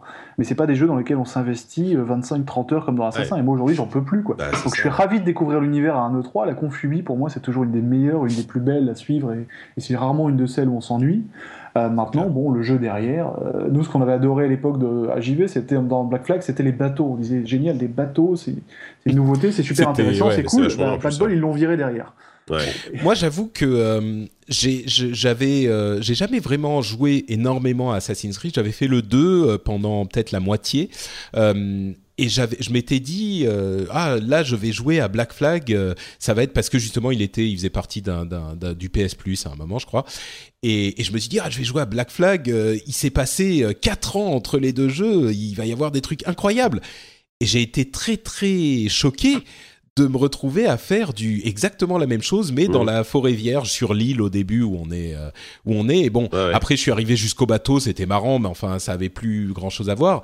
Et du coup, j'ai pris euh, Assassin's Creed Unity, qui était mais qui est tellement beau, mais tellement beau, c'est c'est c'est saisissant quoi. L'année dernière, je me souviens, j'étais dans les rues de Paris. En plus, c'est Paris, c'est émotionnel pour moi, mais Bah oui, en plus. avec avec la foule et le détail de Notre-Dame. Enfin, j'étais, ça m'avait, c'était mind blown quoi. C'était, mais j'ai fait, je l'ai fini hein, quand même. Je suis allé au bout. Il y avait des trucs sympas, franchement. Il y avait des passages assez marrants. Il y avait des, mais c'est vrai que euh, sur la longueur, il y avait quand même un petit peu de, de lassitude qui s'était installée. Mais c'est comme pour tous les jeux qui sortent un an, un, un an, enfin tous les ans quoi. Bah c'est oui, pareil avec Call of Duty, c'est pareil avec euh, tous ces jeux-là. Mm. Donc, euh, c'est- tellement des vaches à lait, enfin les assassins. Aujourd'hui, euh, Ubisoft arrête Assassin pendant une année. Quels vont être leurs résultats financiers l'année suivante quoi? Enfin, ils peuvent pas se permettre d'arrêter. C'est pour ça qu'ils ont plusieurs équipes en parallèle qui bossent chacune sur l'assassin suivant, ce qui fait qu'il n'y a pas beaucoup de renouvellement d'un assassin à un autre. Mm. Mais le problème, c'est qu'ils n'ont pas le temps de se remettre en question. Voilà, c'est les mêmes défauts. pas, ils peuvent pas, ils Ouais. peuvent pas. Si tu te remettre en question complètement, tu perds peut-être Non, euh, mais- les non, joueurs mais- qui t'achètent déjà. Il- faudrait qu'ils mettent une, une équipe, genre leur équipe principale, je sais pas, Ubi Montréal, au travail sur un, le vrai, un vrai nouvel assassin complètement repensé pendant 2-3 ans. Alors, est-ce qu'ils peuvent se le permettre financièrement Je ne sais pas. Et en attendant, bah, ils mettent des plus petites équipes pour, Mais, pour mais combler pourquoi ils le feraient en fait? Hormis pour faire plaisir à 10 journalistes qui ronchonnent. Non, je sais Mais pas. si, parce non, mais que- si oh, ça non, se mais- vend à 10 ou ouais. 15 millions d'exemplaires, pourquoi ils se permettraient Bah, de, je sais- après, je connais pas, je connais pas les ventes du dernier, euh, mais euh, il y a quand même eu le, le- Unity a quand même eu beaucoup de problèmes à sa sortie. Euh, Tout le monde a pointé du doigt, vraiment, euh, vraiment pour le coup, j'ai l'impression que cette année c'était particulier. Tout le monde a pointé du doigt les mêmes défauts de gameplay depuis des années qui sont toujours là, qui sont toujours pas réglés. Euh, après, peut-être que effectivement ils s'en foutent et que finalement ils en vendent quand même 15 millions et qu'ils s'en tapent. Mais Je pense qu'ils s'en foutent pas, mais il y, a il y a une telle peur de, euh, de tenter quelque chose de nouveau et de le rater. C'est clair, c'est clair, ils peuvent pas se permettre. prendre trop de risques. Quoi. Non, mais c'est devenu, c'est devenu une part tellement énorme de leur revenu Assassin's Creed, Mm. ils peuvent pas, ils peuvent, c'est comme Call of Duty, ils peuvent pas trop changer. C'est, mais c'est, comme euh, World of Warcraft finalement. Tu peux avec une extension euh, ou un nouveau jeu ou un nouvel opus d'un truc qui sort euh, tous les ans ou tous les deux ans pour un truc qui a une telle communauté, tu peux changer un peu, mais tu peux pas trop le transformer. Euh, sinon, si tu fais quelque chose de complètement nouveau, les gens vont être, euh, enfin, c'est un trop, c'est un, un coup de poker trop gros, tu vois. Tu peux tout à fait faire euh, ça comme tu le fais, et puis euh, faire un coup de poker sur un autre jeu. Mine de rien, on a vu des jeux quand même assez intéressants, surtout chez Ubisoft, Bah, des trucs un euh, petit peu qui a indés. essayé, en tout cas. Voilà, Ah oui, oui, ils ont essayé, ouais. euh. Mais Oui, non, non, non, même pas que des trucs indés. Je pense à des trucs comme The Crew, par exemple. Bon, il s'est trouvé que c'était pas un succès interplanétaire, mais bon, c'était un truc un petit peu intéressant. euh, mais c'est pas sur un Assassin's Creed qu'ils vont tenter le. Mais j'espère me quoi. tromper, mais j'ai l'impression qu'Assassin, pour moi, c'est la licence typique, comme Tony Hawk tout à l'heure on en parlait, hein, qui va être euh, essorée à force d'épisodes un peu redondants, jusqu'à ce que les gens ont vraiment soient en indigestion totale. Hmm. Là, ils lui laisseront 4-5 ans de repos pour travailler de nouvelles idées, repartir sur quelque chose de neuf. Mais ils vont, ils vont pas, ils vont pas faire une année sans Assassin, c'est impossible quoi. Ils, en sortent même des China, enfin ils en sortent même des épisodes euh, intermédiaires tout au long de l'année pour maintenir l'intérêt des joueurs. Donc ils, ils vont pas, ils vont pas faire une pause de deux ans là-dessus, ça m'étonnerait. Ouais, ouais, ouais, c'est sûr. Ouais, bon. Euh, ensuite, on va laisser Ubisoft de côté pour parler de Nintendo qui fait ses premiers profits depuis 2011, euh, euh, surtout grâce aux jeux. Hein, c'est pas les consoles qui se vendent bien, mais les jeux se vendent très très bien. Il y a un petit sursaut sur la Wii U, sans doute, enfin grâce aux, bons jeux qui sont sortis, mais enfin vraiment limite. c'est surtout en fait pour pour euh, ah, euh, Mario Kart et Smash Bros. Et ils ont fait, ils ont dit un truc intéressant. Iwata a dit un truc intéressant, c'est que ils vont, ils veulent vraiment prolonger la durée de vie de leur jeu. Pour ces deux jeux, ils ont mis des, des, DLC, ils ont ajouté du contenu à chaque fois. Ils se sont rendus compte que les gens jouaient beaucoup sur le long terme. C'est quelque chose d'assez nouveau chez chez Nintendo. ouais, allez-y. Bah, c'est quelque chose de, qui, nous, au début, nous a tous un peu choqués. On s'est dit, ah, Nintendo se met à faire du DLC, ça va être affreux. et, finalement, le DLC de Mario Kart, euh, voilà, je l'ai pris. Euh, j'y ai joué encore hier parce que euh, ça fait plaisir de ressortir un Mario Kart 8 3, 4, 6 mois après pour tester de nouveaux circuits. Finalement, ça donnait envie de rejouer aux autres alors qu'on n'aurait pas pensé à le relancer sinon. Hmm. et puis, globalement, pour l'instant, leurs DLC sont soit complètement cosmétiques, soit plutôt intéressants en termes de fond. Enfin, Nintendo, pour l'instant, ne fait pas n'importe quoi avec ouais. DLC. Alors, Ils ont bien réussi hein, leur coup. puis, bon, on a, on a vu des trucs. De prix, quoi. Ouais, on a vu des trucs un petit peu limites sur euh, sur d'autres euh, d'autres jeux ici et là, mais là encore, je pense qu'ils testent les limites. Euh, mais bon, euh, d'autres choses du, du, côté de Nintendo. Euh, ah, y a, ils vont avoir des des, des attractions dans les parcs Universal. Ça c'est marrant si vous êtes aux États-Unis. euh, ils ont vendu 10 millions d'amiibo et ils arrivent toujours pas à suivre la demande. Euh, moi, je, je, je, me demandais, mais d'où ça sort tous ces trucs En fait, c'est surtout les Américains. Ils, ils, vendent 66%, enfin deux tiers de leur inventaire. C'est aux États-Unis que ça part. Donc euh, bon, je comprends effectivement pourquoi moi je comprends pas trop. Je dois pas être dans le même délire. euh, et surtout, la news qui est intéressante, c'est qu'ils veulent sortir 5 jeux mobiles euh, d'ici mars 2017 avec le premier qui sortirait, comme on le savait déjà, euh, en 2015. Donc euh, ça, ça, fait à peu près un tous les trois ou quatre mois, euh, ce qui est quand même pas mal. Il y a des gens qui ont dit ah seulement cinq, c'est pas énorme. En fait. moi, je trouve que c'est pas mal pour faire un bon jeu tous les trois ou quatre mois. Bah, c'est ce qu'ils font à peu près sur, actuellement sur leur console. Hein. C'est pas beaucoup plus, hein, finalement. Ouais, donc, euh, mais c'est pas beaucoup plus, c'est pas beaucoup moins. Non, c'est ça. Euh, je pense qu'ils peuvent sortir. J'espère qu'ils vont vraiment avoir des vrais bons jeux, mais. Euh... Bah, la, la, la, la, politique de Nintendo, de toute façon, c'est de faire euh, peu, mais de faire bien. Hein. On, l'a vu quand même. En général, ils sortent quand même des jeux qui sont très solides. Et puis surtout, c'est des jeux qui se vendent, mais sur la longueur. C'est incroyable. D'ailleurs, dans, dans, dans, dans l'article, quand ils ont annoncé officiellement qu'ils allaient sortir 5 jeux, il y avait aussi un petit passage sur les ventes de jeux 3DS et un, un, jeu comme Mario Kart 8, qui est Mario Kart 7, pardon, sur 3DS, qui est sorti en 2011. Il s'est encore vendu à un million d'exemplaires là. De, c'est, ces, ces 12 derniers mois. C'est fou, quoi. Ils arrivent à vendre un jeu à un million ah. d'exemplaires. C'est les seuls à arriver à le faire, quoi. Et puis en plus, c'est surtout les seuls qui laissent les jeux au prix, euh, au prix de sortie. Nintendo a une logique de dire un jeu n'est pas moins bien, ne vaut pas moins 6 mois ou un an après. Et mm. euh, donc, un, donc un jeu en fin de vie de la console vaut toujours 34 euros sur portable et 49 euros sur console de salon. Sur mobile, je, je, demande si cette stratégie est applicable. Déjà, s'ils vont faire sur du payant ou sur du freemium, ce sera déjà un grand, un grand tournant. Ça sera la Parce que Un, un Picross 3D2 sur mobile, j'achète directement. Bah oui, c'est ça. Mm. Moi, je, je, les, je, les, vois bien quand même arriver sur un truc euh, payant. Enfin, sortir, j'espère, enfin, en tout cas, c'est ce que je souhaite, sortir par exemple un vrai Mario pensé pour du, pensé pour du mobile, vendu 3 euh, euros, mais a priori, ce sera un carton. Il n'y a pas de raison que ce soit pas un carton, quoi. Et puis, et puis je vois pas Nintendo ne pas contrôler les pubs. Enfin, déjà, je ne les vois pas gérer une régie de pub en interne. Ouais, c'est ça. Il a l'air monstrueux. Et je les vois pas ne pas avoir de contrôle sur les pubs, sachant qu'il y a beaucoup d'enfants qui jouent aux jeux Nintendo. Bah, c'est pour ça qu'ils se sont associés à Dena, peut-être pour ça aussi, hein, on ne sait pas. Hein. Bah, je sais pas, Dena, ouais. ils ont fait que des jeux moisis pour l'instant. Donc, oui, euh, oui, non, mais c'est pas Non, mais comme on, comme on le disait l'autre fois, à mon avis, euh, Dena, c'est pas, enfin, DNA, c'est pas, euh, c'est pas pour leur expertise en jeu qu'ils les ont, non, non, qu'ils ont allé les chasser. Mmh. Exactement, c'est pour leur connaissance en infrastructure. Et je sais pas si ça avait été annoncé, mais a priori, ils prendraient 60, Nintendo prendrait 70% des revenus et euh, Dena, DNA, 30% du coup, sur les, ouais. les, recettes. Ce qui me semble, enfin, ouais. logique vu Nintendo, quoi. Ils ont toujours ça, comme ça à vouloir prendre un maximum de, de pognon. Voilà. Non, et puis, enfin, Nintendo, ils auraient pu aller voir n'importe qui euh, qui avait une bonne infrastructure et ils auraient pu faire ça. DNA, euh, enfin, je veux dire, le, le la enfin, l'entité qui apporte le plus de valeur dans l'histoire, euh, c'est clairement Nintendo. Ah bah oui, oui, oui. Je veux dire, quand, quand, une boîte de jeux mobile, Nintendo, quand, quand, quand Nintendo vient voir une boîte de jeux mobile, je pense que la boîte de jeux mobile, elle signe tout de suite. Enfin, ouais, voilà. c'est ça. Je veux dire, quand t'as un client comme Nintendo, t'es bien content, quoi. C'est ça. Euh, Capcom euh, fait beaucoup de profits, euh, Namco fait beaucoup de profits aussi, donc euh, très bien. Tu vois bien c'est- le jeu vidéo, c'est formidable. mais, non, mais ça fait plaisir de voir que des vrai. sociétés japonaises euh, font des profits, quoi.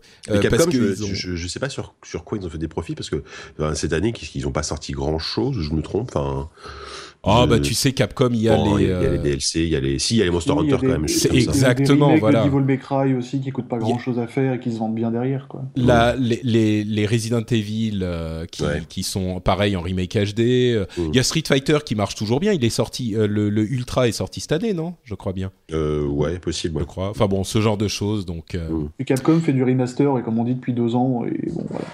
Ouais. C'est quand même plutôt. Mais Ils, ils en font depuis 15 ans du remaster. Ouais. Ouais, ouais, exactement. Et d'ailleurs, bah, pas du tout un remaster, un truc totalement original et nouveau. Euh, Street Fighter, ils ont confirmé après un leak, là encore, euh, qu'il arriverait sans doute d'ici mars, enfin certainement d'ici mars 2016, donc euh, sans doute mars 2016, quoi. Pour la date de sortie pour Street Fighter 5, moi je l'attends avec impatience. Euh, même Konami fait du bénéfice. Donc, euh, et contrairement à ce que je pensais, euh, pardon? C'est pas possible. mais oui, mais qu'est-ce qui se passe? Et, et contrairement à ce que je pensais, c'est grâce aux jeux vidéo euh, qu'ils font du, du bénéfice. Mais alors, attention, euh, là encore, on parle de petits euh, jeux vidéo, euh, jeux vidéo pourris euh, sur mobile, euh, ce genre de trucs, quoi. C'est, c'est, ah, ils sont, ils sont dans une transition intéressante. euh, ça, Konami. Bah, Euh, il, bah, il y a cette rumeur assistante que Konami souhaiterait passer sur du mobile à 100%, hein, de toute façon. Donc, euh, Exactement. Et bon, ils font de l'argent. rumeur. hein. Ouais, ils font de l'argent euh, avec euh, les machines à sous. Euh, ils perdent, ils font beaucoup de salles de sport pour ceux qui savent pas, des salles de sport, machines à sous, pachin- pachinko, etc. Ils perdent un tout petit peu d'argent sur les salles de sport, ils gagnent un tout petit peu d'argent sur les pachinko. Je regarde les chiffres très joliment mis en, graphique par Oscar Lemaire, le, qui officie notamment chez, chez Gamecult, mais qui, donne des infos très intéressantes sur Twitter. Euh, et donc, les machines à sous, ça fait un peu d'argent. Les, jeux vidéo, ça fait beaucoup d'argent. Moi, je me disais, euh, peut-être que qu'ils veulent sortir du jeu vidéo euh, tout court. Là, en l'occurrence, ça a pas l'air d'être le cas, mais peut-être qu'ils veulent sortir du jeu vidéo console, console, euh, etc. Je pense pas, vu l'argent qu'ils font sur les jeux vidéo. Mais par contre, ce qu'on a entendu, et là, on passe à une autre, euh, un autre domaine, euh, c'est avec la, la- c'est l'annulation pure et simple de Silent Hills qui a fait pleurer beaucoup de gens dans le, le monde entier, Ouais. qui était voilà, qui était pas forcément su- surprenante vu le, le, le, le- les rumeurs, enfin l'annonce euh, qu'on avait vue avec Konami ouais. Mm. et, et, et Kojima plutôt. Donc euh, là, c'est confirmé. Euh, ils sortent du New York Stock Exchange, ce qui est un petit peu bizarre. Moi, je me demande ce qui se passe chez Konami. Euh, sortie du jeu vidéo, non, vu leurs résultats, c'est peu probable. Mais, euh, Bah, mais je bon. sais pas, il y, a- il y a dû avoir une sorte de guéguerre en interne entre la, la direction et Kojima, et, euh, et euh, du coup Kojima de, a claqué la porte. Enfin, ça, ça a dû être très grave pour, que- pour que ça en arrive là quand même. A oui, mais de là, de là, à- de là à annuler ce jeu qui était vraiment attendu. Bah ouais, mais là du coup, sans, enfin, d'après ce qu'on comprend, c'est que Kojima était vraiment à la tête du projet, sans, sans un Kojima et bon bah du coup sans un plus Del Toro qui, continue pas sans Kojima. aussi. ouais. Bah ouais, par contre, ils ont confirmé quand même que qu'ils à exploiter Silent Hill. Il y aura Oui, des aura, il y aura des remasters, pas, il y aura des remasters. Ouais, génial. Mais, Euh, le, non, mais le- c'est- le truc, c'est ouais. que, c'est que Silent Hill, ça vend plus depuis très longtemps.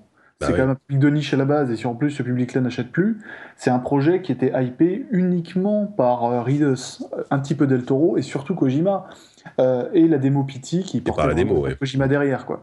Pity qui était probablement un des meilleurs jeux d'horreur de l'an dernier, alors que c'était qu'une démo. Ouais, Euh, derrière, tu enlèves tout ça. Qu'est-ce qui reste à Silent Hills, hormis un bon vieux Silent Hill que personne n'achète? Ouais, ouais. c'est vrai, C'est pas vrai, faux, ouais, ouais, non, c'est vrai, mais c'est quel, intérêt de se lancer dans un projet qui devient d'un coup beaucoup plus casse-gueule? Non, puis ça, ça, ça se serait appelé euh, autrement. Je pense que le, le, le- le buzz aurait été pareil au final. Hein. euh. Malheureusement, avis- c'est c'est pas le nom de la licence qui fait vendre aujourd'hui, quoi.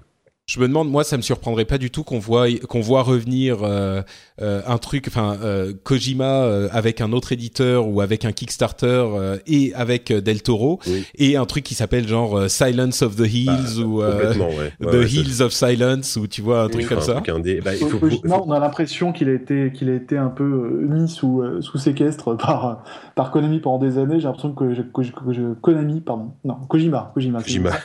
Kojima. va vouloir surtout prendre son indépendance et euh, peut-être lever des fonds et faire quelque Bah chose ouais. un petit peu de son côté, en totale liberté, sans Et- pression. euh. Mm. Et À mon avis, c'est là qu'on va. Pardon, vas-y, Jika. Non, je disais juste que, je, ra- je rappelle juste que Del Toro a été, ça fait des années qu'il travaille sur un, qui veut, qui veut faire de l'horreur dans le jeu vidéo. Il, il travaillait sur un jeu qui s'appelait Insane avec euh, THQ avant que l'éditeur euh, se ferme. Et je, pareil, on suppose aussi que les idées qu'il avait pour Insane euh, se, sont répercutées dans ce projet Silent Hill. Du coup, s'il continue à s'associer, je pense que le, le, le- il y a une espèce de, truc autour de Del Toro qui veut faire de l'horreur dans le jeu vidéo. Je pense que ça J'espère que ça va finir par aboutir à peut-être avec Kojima sous forme d'un projet indé ou avec un autre éditeur. Ouais, à mon avis, Kojima sans un éditeur dessus, euh, on- enfin, j'ai l'impression que c'est Ouais. un peu une diva. Ouais. Je me trompe peut-être, hein, c'est peut-être une image, mais j'ai l'impression que c'est un peu une diva. Et là, on, Mm. enfin, ça risque d'être euh, l'atterrissage, quoi. Sans une, sans un éditeur dessus, sans un producteur qui lui dit attends, euh, fais pas trop comme si, attention, là il faut rendre, là euh, c'est bon, il faut qu'on, tu vois, je crains que ça, ça soit le genre de truc où le projet est hyper enthousiasmant au début, Ouais. et puis il finit par jamais sortir parce qu'il est jamais content, parce qu'il est pas, tu vois, je, Bah, il se rend compte lui que, Kojima, on se demande s'il s'il a pas un peu le syndrome molineux en, en beaucoup plus petit. hein. Je parle dans le sens Ouais. juste gestion de projet, pas mytho. C'est à Mm. savoir que c'est un, un bon créateur de base, il a des très bonnes idées Kojima, mais est-ce que c'est quelqu'un qui est capable de gérer une société euh, concrètement et de surtout mener un projet avec des milestones euh, complètement carrés, parce que c'est quand même pas le mec qui a le moins de retard du monde sur ses, sur ses projets. Enfin, il, aime sûr. bien, il aime bien prendre le temps de peaufiner, ce qui est très bien pour le joueur, beaucoup moins bien pour, euh, pour faire vivre une boîte. Mm. Euh, donc est-ce que Kojima, oui, à mon avis, il a envie d'être un peu tout seul dans son coin, mais est-ce que c'est une bonne chose pour lui, pour ses créations et pour nous? Je suis pas Mm. convaincu derrière. Quoi. Ouais, c'est et peut-être qu'il le sait, hein, peut-être qu'il sait qu'il est pas capable de gérer les trucs et qu'il va se dire non, il me faut quand même une boîte derrière pour me pour euh, gérer les trucs que j'ai pas envie de gérer. euh, Bon, La- mais la on verra, on verra pour le moment. euh. Qu'est-ce qui reste de Konami jeux vidéo derrière, en fait, sans Kojima?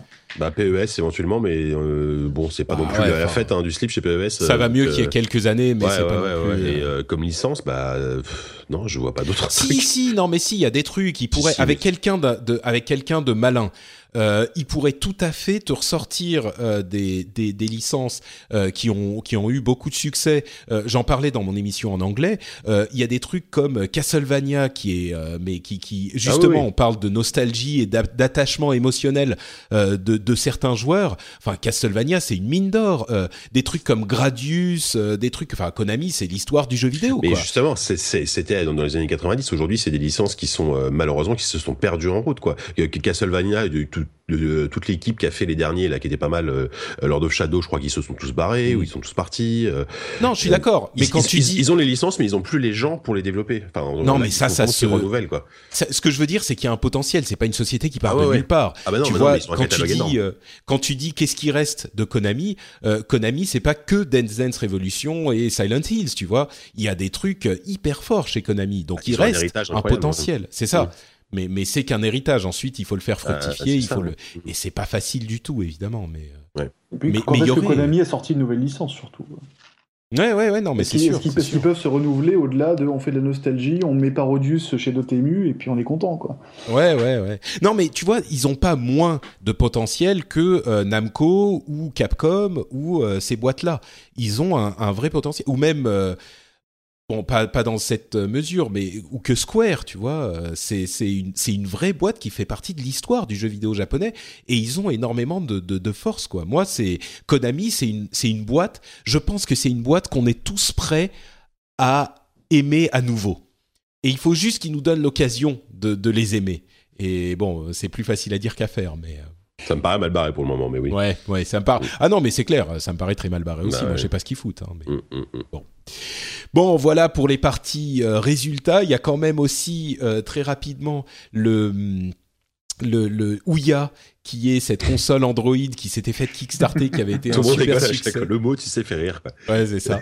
Et en fait, euh, ils arrivent pas à gérer leurs dettes et donc ils cherchent un, un acheteur euh, pour Ouya. Ça, moi, ça me fait rire parce que j'aime pas dire euh, je vous l'avais dit, mais euh, au moment de Ouya, je me souviens que il y a une énorme partie de l'industrie, euh, de l'industrie tech en particulier, qui disait ah oui voilà les mini consoles c'est le futur, pourquoi s'emmerder à développer des gros trucs alors qu'on peut avoir le gaming sur Android directement sur sa télé, voilà c'est le futur. Et tous ces gens là, c'était des gens qui connaissaient la tech très bien, mais qui n'étaient pas des joueurs. Et, et, et mon sentiment à ce moment-là, et ce que je disais, c'était mais attendez un peu que qu'il y ait. Ça, c'est un truc, c'est un épiphénomène. Attendez que les vraies consoles, que la nouvelle génération de consoles arrive. Et plus personne ne pensera à la Ouya, quoi. C'est, ça va être oublié en, deux mois. Et bon, effectivement, ça s'est révélé, mais euh, ça s'est révélé vrai, mais la, Ouya, ce qui est génial, c'est qu'après ceux qui ont lâché 99 dollars pour l'acheter, moi j'attends de voir celui qui va lâcher 99 millions, qui sera un peu le, roi, le, roi, des cocos, tu vois. Qui, Je suis, je suis sûr qu'il est possible d'en faire quelque chose là où il y a, il est possible de faire un truc genre, je sais pas, un, un, un, un, media center, quelque chose. Voilà, exactement, un, OS pour télévision, pour smart télé, euh, ce genre de mm. truc, tu vois. Mais bah, j'ai une pensée pour notre ami Corentin Lamy qui s'est acheté une Ouya, je crois, même à l'époque de Kickstarter, et qui aujourd'hui s'en sert pour regarder des séries. Quoi. Bah, pourquoi pas Pourquoi pas Parce que ça marche pas très bien, il m'a dit. Mais ah oui, en plus. Il, il nous avait avoué qu'il l'avait acheté tout en sachant que c'était nul. En fait. Ouais. bon, au moins ça, ça le, ça légitimise quand même un petit peu. Au moins, euh, c'est pas, c'est pas autant, un, comme on a dit, un gog gog que, que les autres. Euh, PC, le, le, PC va avoir sa conférence autour de l'E3. C'est pas tout à fait euh, une conférence officielle à l'E3, mais il y a une conférence qui est organisée par, alors c'est qui? C'est Nvidia, Razer, euh, PC Gamer, etc. Euh, expandable du PC, quoi. C'est Nvidia, Razer, euh, je sais plus quoi, mais c'est un peu ça, ouais. Euh, et on aura, euh, alors, on aura euh, Cliff Blazinski, Blizzard, Square Enix, Devolver Digital. donc, il y aura plein de, de, de monde, plein de beaux mondes du PC. évidemment, pas tout le monde parce que le PC c'est énorme, mais c'est marrant. Moi, j'ai eu une réaction un petit peu.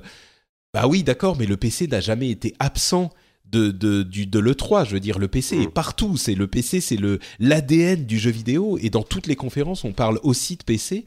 Bah. Mais il y avait plein de, de, joueurs PC qui disaient et de publications qui disaient ouais, enfin, on a notre conférence, machin, truc. Euh.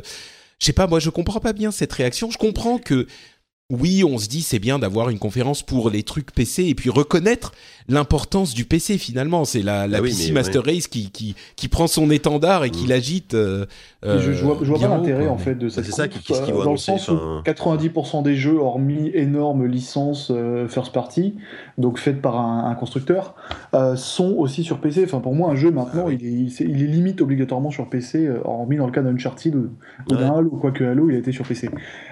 donc, quel est l'intérêt hormis d'avoir deux trois constructeurs de cartes graphiques ou autres qui se font un petit peu mousser en disant euh, cette expérience de jeu sera encore mieux avec les nouvelles GTX 992. Euh, non mais c'est très... non mais pourquoi pas hein, mais bah, je vais te répondre. Est-ce que est-ce que c'est pas une occasion de parler de jeux qui sont uniquement sur PC justement?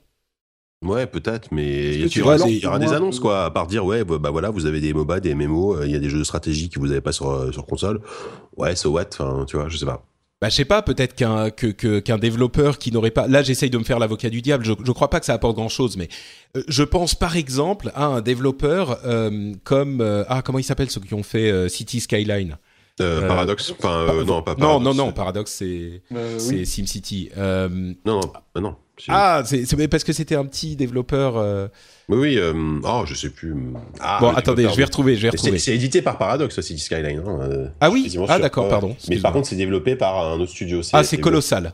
Euh, voilà, colossal. Tu vois, donc c'est ceux qui avaient fait Cities in Motion. Voilà, d'accord, oui, j'ai tout confondu. Oui, mm. pardon. Euh, mais bon, donc effectivement, Colossal, euh, on n'en avait pas vraiment, vraiment entendu parler avant. Ils, portent mal leur nom, quoi. Ouais.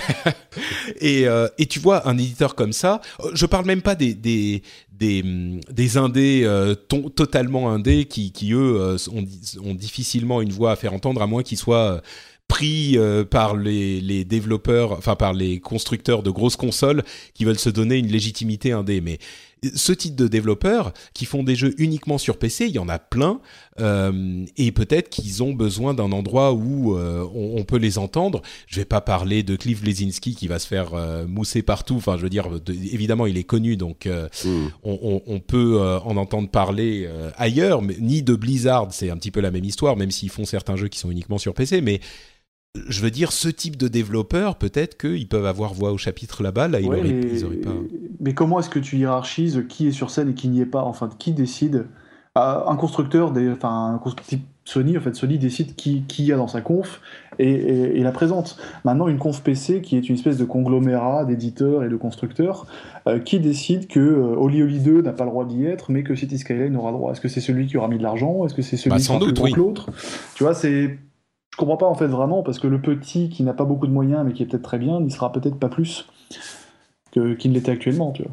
Hmm, ouais, je sais pas. Moi, je crois que ça peut donner. Enfin, bon, non, à vrai dire, je j'y crois pas vraiment, vraiment, mais je me dis qu'il y a une possibilité. Tu vois, ça peut. euh, bah oui, ça va être, je sais pas, Twitch, Nvidia, Razer, euh, je sais pas quoi. Ils font un un, un euh, comité et puis ils décident qui vont inviter, qui va qui vont pas inviter et ces gens-là vont sans doute avoir euh, beaucoup plus d'attention pour les développeurs euh, qui font que du PC que euh, d'autres d'autres éditeurs, tu vois. C'est, c'est- ces gens-là, on les verrait de toute façon nulle part ailleurs. Alors il y aura pas tout le monde, c'est sûr, c'est la nature du PC, mais il y aura certaines personnes qu'on verrait peut-être pas ailleurs, peut-être. Bon, vous n'êtes pas convaincu. Hmm, je, Euh, ouais, je sais pas, faut, faut voir. On, on parlait aussi euh, de, de, de salon. En parlant de salon, tiens, Sony ne va pas aller à la Gamescom, euh, qui est qui est très proche de le 3 cette année. Ouais, en plus Euh, cette année, c'est vrai que c'est bizarre. Le, le, le 3 est tard et la Gamescom est très tôt, donc. euh, C'est ça. Bon. Donc Sony ils vont pas aller à la Gamescom et du coup ils vont aller à la Paris Games Week, ouais. euh, qui est un salon euh, qui est bon qu'on aime bien parce qu'il est à Paris, mais qui franchement était un salon un petit peu bizarre euh, jusqu'à maintenant. Euh, qui était vraiment le, le marché euh, de fin d'année, quoi. Voilà, Hmm. c'était l'ancien Micromania euh, Game Show. Ouais, c'est ça. Euh, et, et c'était, il n'y avait pas grand chose d'intéressant. On essayait, c'était juste pour que les Parisiens essayent les jeux, mais c'était un gros salon quand même en chiffres. Euh, là, peut-être que ça va lui donner une légitimité euh, sur la scène euh, internationale finalement, parce que Sony Mhm. va avoir des annonces, des, euh, des, des- bon, je pense pas qu'ils auront de grosses annonces parce que c'est, on est très proche de la fin de l'année, mais en tout cas, ils disent qu'ils veulent bien faire les choses euh, là-bas. Bah Donc, ouais. euh, espérons que ça pourrait faire grossir ce salon. Mais d'une manière générale, pour tous ces salons-là, euh, la conversation qu'on avait avant de commencer à, à, à- enregistrer l'émission, c'était est-ce que c'est vraiment même intéressant d'aller à l'E3 Euh, Est-ce que c'est c'est pas plus sympa de euh, venir, enfin de, de, de suivre les salons tranquillement dans son canapé en streaming maintenant que toutes les conférences y sont. Enfin, je sais pas, vous qui vous y êtes déjà allé à l'E3 euh, ou vous savez, euh, Mm. vos, vos collègues y vont régulièrement, c'est... c'est moi, c'est le seul salon auquel je suis pas allé. J'ai fait le, Ah, le- le je, je Tokyo Game un truc. Alors, je, je, je, si je ne me trompe pas, euh, Sony, ils, ils, ils seront quand même sur le salon. Ils auront un stand euh, à la Gamescom, mais ils n'auront pas de Oui. conférence euh, co- comme, comme ils font depuis des, des années maintenant, quoi. Mais Tout ils seront à quand même, tout ils à seront fait. quand même présents. hein. Oui, oui, oui, bien sûr. Voilà. Non, t'as raison, pardon. C'est Si- c'est important Si, de le si préciser. tu veux, Patrick, on avait tradition de dire que l'E3, c'est là où on voit les jeux, la Gamescom, on les essaye. Ouais. Et le Paris Games Week, c'est là où les gens l'essayent 3 minutes avant de l'acheter. Euh, non, mais en faisant 3 heures de queue, c'était à peu près Ouais. l'idée. Pour Là, des jeux qui sont déjà sortis, à qui sortent le Sony, en fait, lendemain. ce, qui, ce qui est intéressant, c'est que le, le Paris Games Week, finalement, dans sa date un petit peu maudite euh, d'arriver au moment où les jeux sortent, souvent tu fais la queue pour un jeu qui est déjà en magasin, euh, bah, cette année, en fait, va faire sa conf parce qu'ils ont des jeux qui sortent début 2016. Et donc, comme les jeux, certains gros jeux ne sortent plus en octobre, mais sortent en début d'année suivante, bah, finalement, ils retrouvent une légitimité à montrer des jeux un peu en exclusivité. Donc ça, c'est intéressant. Après, ce que tu dis pour le 3, c'est vrai, d'autant plus vrai que les confs maintenant sont très bien retransmises. Avant, il y avait beaucoup de, galères à suivre des confs en 360p qui, bloquaient toutes les deux minutes. Maintenant, ça marche quand même plutôt très bien. Et souvent, les éditeurs font des post 3 la semaine suivante dans leurs locaux parisiens où on peut essayer une bonne partie des démos, peut-être pas les jeux les moins avancés, mais une bonne partie des démos intéressantes en tout cas. Donc, euh, aucun intérêt à aller à l'E3, si? Ça a un intérêt pour, euh, pour les à côté. Nous, de, ce que, on en parlait en début d'émission, enfin avant l'émission, dans JV, on avait fait l'an dernier un sujet sur le 3 du parking, à savoir ces petits éditeurs qui sont sur le parking en face du salon Ouais. et qui font leur truc avec des merguez, des caravanes, et, et finalement, c'est une ambiance très chouette. Et C'est les- des Devolver qui l'a fait cette année, ouais. c'est- Oui, ils il l'avait invitaient fait des l'année gens. dernière. Ça, tu ne le vois pas euh, sur des streams, sur des, sur des bandes annonces, parce que tu te rends pas compte de l'ambiance que c'est. Le, le 3, c'est très bien pour croiser des gens, prendre un peu le pouls de l'industrie. Après, pour juste voir des démos, honnêtement, on les voit aussi bien. Moi, ça m'est déjà arrivé de sortir, à l'époque, je travaillais sur le net, euh, d'une démo en me disant Mais c'est génial, j'ai vu un super truc, j'ai écrit un papier pendant 3 heures. Je poste tout ce que j'ai vu sur le papier sur Internet, et en fait, je réalise au moment où je poste que ça fait 2 heures que l'éditeur lui-même, avant même que je vois la démo, avait mis l'intégralité de la démonstration en vidéo sur YouTube. Ça, ouais. Et le 3, c'est ça maintenant, quoi. Mm. Ouais. Après, le, le, le- le- aussi un, un intérêt peut-être, c'est euh, bon, il y a évidemment, on peut suivre les conférences maintenant en streaming euh, de- depuis chez soi, mais quand on est sur place, ah, il y a toujours le, post-conférence, au-delà des petits fours et du champagne, attention. hein, euh, Il y a, il y a aussi des bornes de démos où souvent tu peux jouer tout de suite à, à des démos de jeux qui ont été montrés pendant la conférence, ce qui est pas forcément le cas chez Sony, chez Microsoft par exemple, ce qui est pas forcément le cas même même à Paris plus tard, tu vois. Donc il y, a, y a quand même des petites exclus que tu peux avoir à le 3 euh, mais par exemple, moi, c'est vrai que je préfère largement en termes de contenu la Gamescom parce que déjà c'est un peu plus PC et et là, vraiment, tu, tu, tu, tu, peux jouer quasiment à chaque fois. Tu, enfin, tous les jeux que tu vois, tu peux y jouer. Euh, c'est un salon qui est très très bien fait parce qu'il y a une partie publique où il y a beaucoup de monde, mais il y a aussi tout le salon euh, business entre guillemets où là les journalistes se rendent pour les rendez-vous. Le business center. Le business center, bah tu connais Patrick, euh, mais, oui, très bien, qui, est, vraiment bien fichu et il y, a, y, a, beaucoup de démos jouables. donc c'est, je trouve que c'est un salon plus intéressant, pas forcément pour les annonces comme on, comme on disait, mais les annonces effectivement les conférences suffisent la plupart du temps de le 3, mais pour vraiment découvrir les jeux et y jouer et faire, euh, de, donner nos impressions. Quoi. Après, le 3, ça a un côté mythique quand même. Enfin, c'est très bien pour la presse mainstream, ouais. puisqu'ils envoient, enfin, certains éditeurs ou constructeurs invitent des médias généralistes là-bas pour faire découvrir le salon, découvrir le jeu vidéo. Et si on se retrouve avec des sujets sur TF1, euh, sur le 3, bah, c'est aussi grâce à ça. Quoi. Et mm. ce, salon-là et cette visibilité, le côté un peu flamboyant de, de son lieu, euh, permettent aussi derrière de mettre le jeu vidéo en avant, autre. Bah voilà, t'as un rayonnement, as un rayonnement mondial qui est énorme le 3 par rapport à par rapport à Gamescom euh, que finalement peu, de gens, enfin en termes de, rayonnement, euh, c'est assez faible. Hmm. Et étrangement, enfin ironiquement, le, le, le la Gamescom est un salon, enfin c'est le plus gros salon du jeu vidéo en chiffres, enfin c'est des, des, chiffres de, nombre de visiteurs invraisemblables. Après, la, bah oui, mais la Gamescom c'est un salon public par rapport. C'est sûr, oui, oui, non, bien sûr. C'est un salon professionnel. Bien sûr, bien sûr. Mais euh, c'est vrai que moi j'ai fait, enfin j'en ai fait quand même pas mal maintenant des salons. J'ai fait euh, le Tokyo Game Show à la grande époque, début des années 2000. J'en ai fait plusieurs quand j'habitais au Japon. J'ai fait euh, la Gamescom 58. j'ai fait la, la, BlizzCon. Je sais pas, j'ai dû y aller huit fois. C'est un petit peu particulier parce que c'est un seul éditeur, mais voilà, j'ai fait la, la, Paris Games Week. Le 3, bon, c'est le seul que j'ai pas fait, mais j'ai pas vraiment d'envie d'y aller. C'est un peu, enfin le, le même, je sais pas si c'est la même chose à l'E3, mais même à la Gamescom, si t'es pas, euh, même pour les journées presse, euh, c'est parfois assez compliqué d'essayer les jeux. Et t'as des jeux, pour les jeux que tu veux vraiment essayer, t'as déjà des queues, même quand il y a que la presse euh, qui y est, et tu vas jouer à un jeu pendant 20 minutes. Et franchement, oui, tu vas y jouer, t'as un petit peu plus d'impression, mais à moins que tu doives vraiment écrire un papier dessus et que tu puisses dire bah oui je l'ai essayé donc je peux en parler euh, la vidéo en tant que joueur va te donner entre le fait de, de regarder la vidéo de la PlayStation comme tu disais Bruno euh, euh, qui est mise en ligne par l'éditeur en super qualité 20 minutes après le truc je suis pas, enfin à moins d'être dans une dans un salon, une conférence d'un truc dont on est complètement fanboy, genre moi quand je suis à la BlizzCon, je suis comme un fou. Euh, et il y a une ambiance qui est sympa et le fait de retrouver des potes, voilà.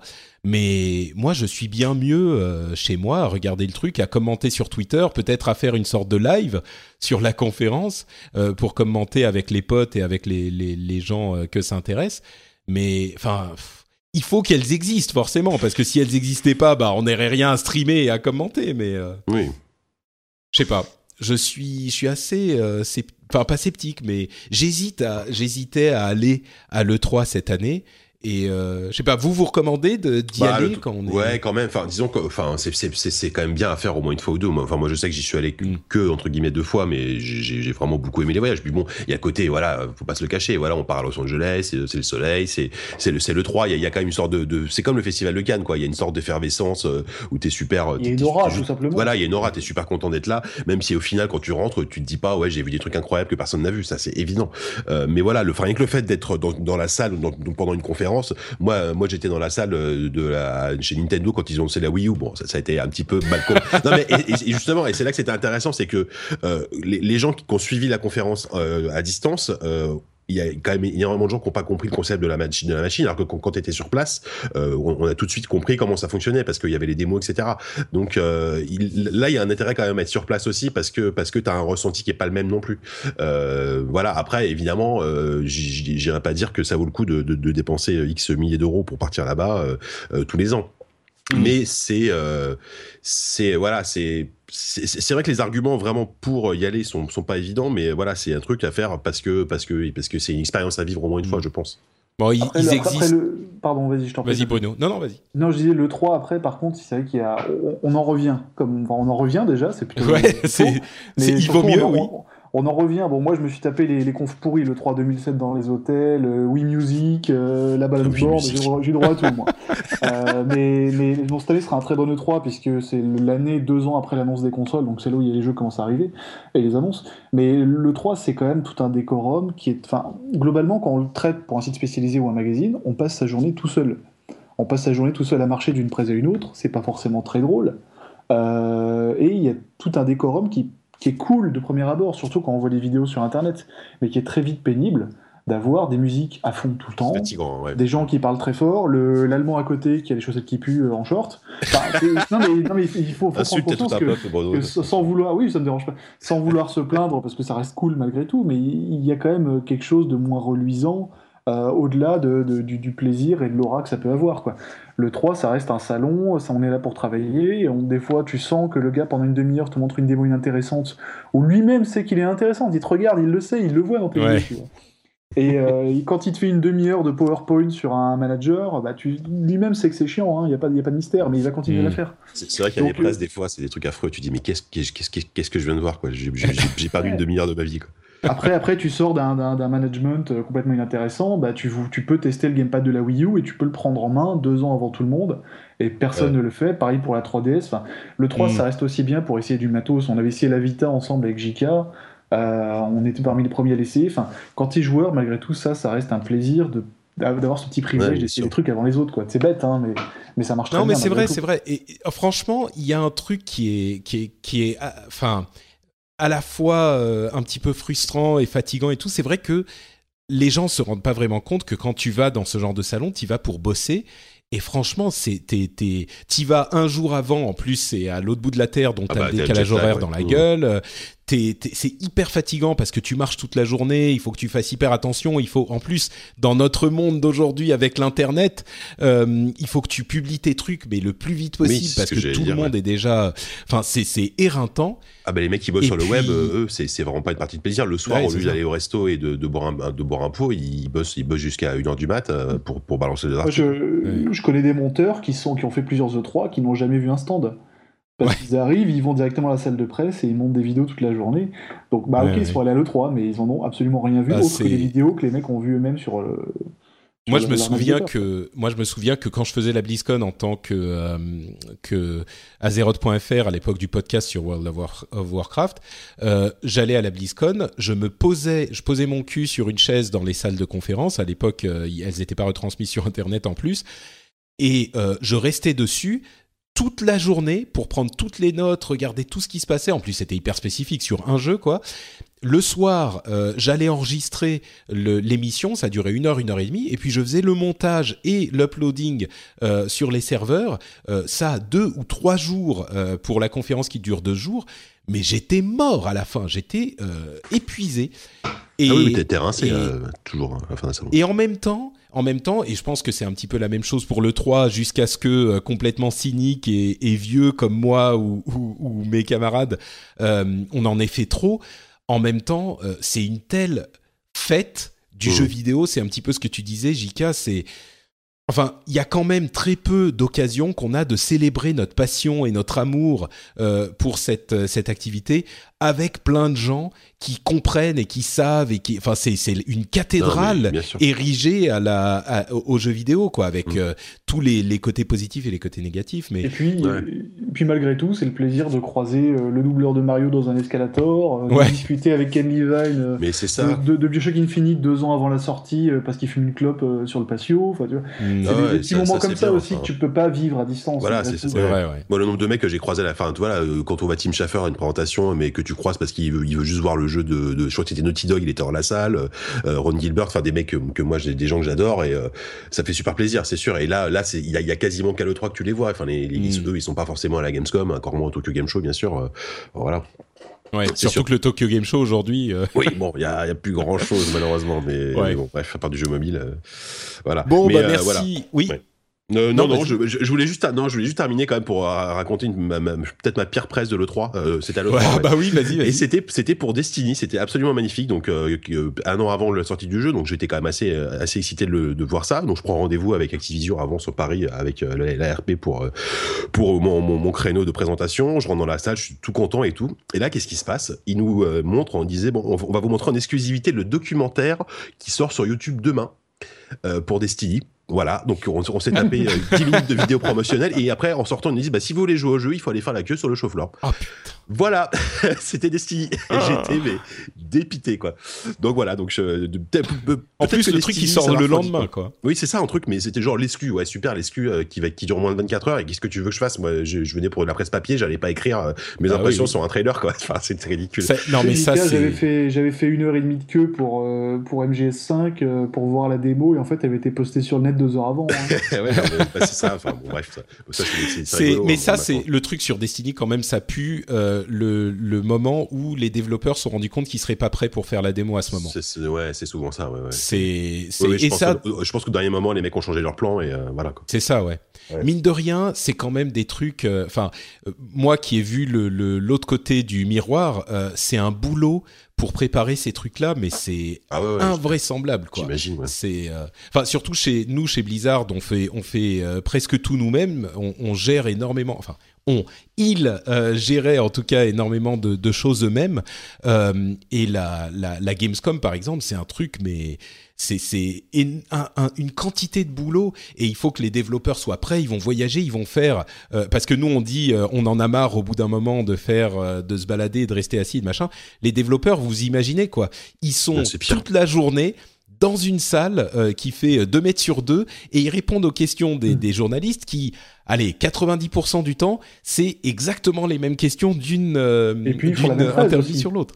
Et, et il faut faire la presse qu'il faut présenter, il faut présenter et, et en plus, enfin, les développeurs, vous vous imaginez bien, c'est comme les artistes, ils sont, ils, ils veulent toujours avoir le, le, le- le- présenter leur jeu du, sous le meilleur jour possible. Donc, euh, s'il y a une presse, il faut préparer les vidéos, présenter, présenter les chiffres, présenter la démo, il faut qu'elle soit prête au bon moment. Euh, enfin, c'est un boulot euh, hallucinant. Et, et je vous dis franchement, enfin, pareil pour les interviews, euh, tu fais les mêmes questions, les mêmes réponses pendant deux jours euh, euh, ou trois jours dans une minuscule salle où il y a du bruit, t'es fatigué, Ouais, toi aussi t'as le décalage Mm. horaire si c'est à la Gamescom. Et en plus, il faut que t'aies l'air sympa, quoi, parce que le, le pauvre journaliste, euh, il, il en a rien à foutre que tu sois, euh, que, que t'aies fait la même chose pendant pendant huit heures. Il faut quand même être un petit peu sympa, euh, tu vois. Il faut, enfin, c'est même pas qu'il faut. En plus, les, les développeurs, en tout cas ceux que je connais, généralement c'est des gens cool, quoi, tu vois. Donc Ah ils ouais. sont, Bah, c'est vrai que les, les devs de Blizzard, ils sont hyper, bon, ils sont hyper corporate, bien sûr, mais ils sont toujours hyper souriants, hyper enthousiastes. Enfin, tu, tu sens qu'ils sont, qu'ils sont bien. Enfin, voilà, ils ont, ils ont une sorte Bah- d'entraînement, une facilité à faire des interviews avec toujours le sourire. T'as l'impression que c'est le premier qu'ils font, quoi. Alors qu'ils viennent dans ta, de, de s'en taper 15, quoi. ouais, c'est sûr. Mais tu sais Et- oui, il y a de- euh, Pardon. Tu, Non, vas-y, tu sais qu'avec un pote attaché de presse, tous les ans à la Gamescom, on s'amuse sur ces jeux euh, à faire le décompte jour par jour de, euh, du nombre de journalistes qui ont posé la fameuse question du combien y a-t-il de niveaux dans votre jeu et, et en, fin, en, fin de, en fin de fin de Gamescom, en fait, celui qui a, qui a le plus grand nombre gagne une bière, voilà, ou une boisson.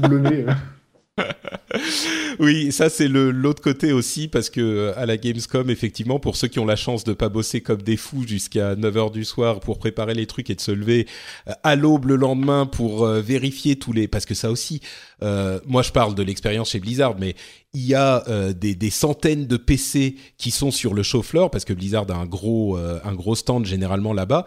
Euh, il y a des plusieurs dizaines voire des centaines de PC et il y a des gens qui s'occupent de tout ça quoi. Il y a les gens de l'informatique qui doivent s'assurer. Alors le pire c'est quand on est sur un sur un, PTR et qu'il y a un patch euh, qui arrive le jour, tu vois, il y a, eu un problème, il y a un truc qu'il fallait absolument patcher ou un truc comme ça. Généralement, on évite quand il y a des salons, mais euh, il y a plein de salons tout le temps où les trucs sont utilisés, donc parfois on peut pas faire autrement.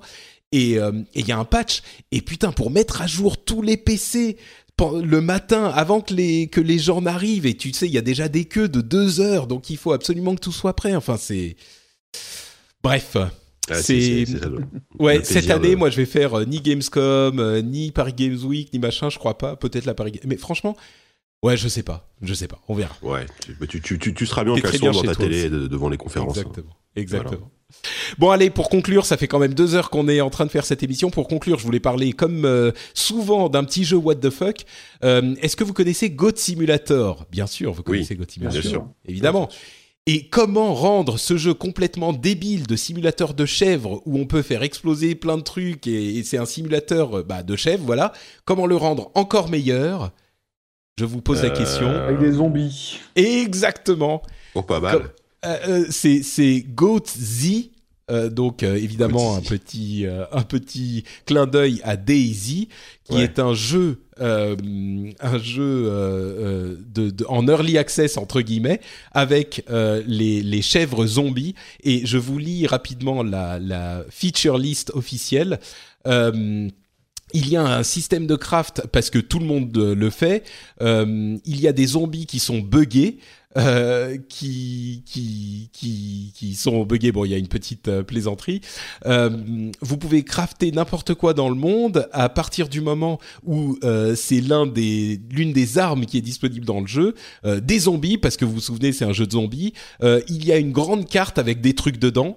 Un mode survie complètement réaliste où on peut, on, on doit manger toutes les cinq minutes parce que quand on survit, c'est comme ça que ça se passe. Il y a, c'est du early access qui va bugger. Enfin, tout, c'est, c'est bref. Z- Godzi, j'ai trouvé ça et c'est un vrai jeu qui va sortir. Mais ça, ça va vraiment sortir, d'accord. oui, oui, Mais c'est oui, c'est le- un mode pour God Simulator Non, c'est un vrai jeu.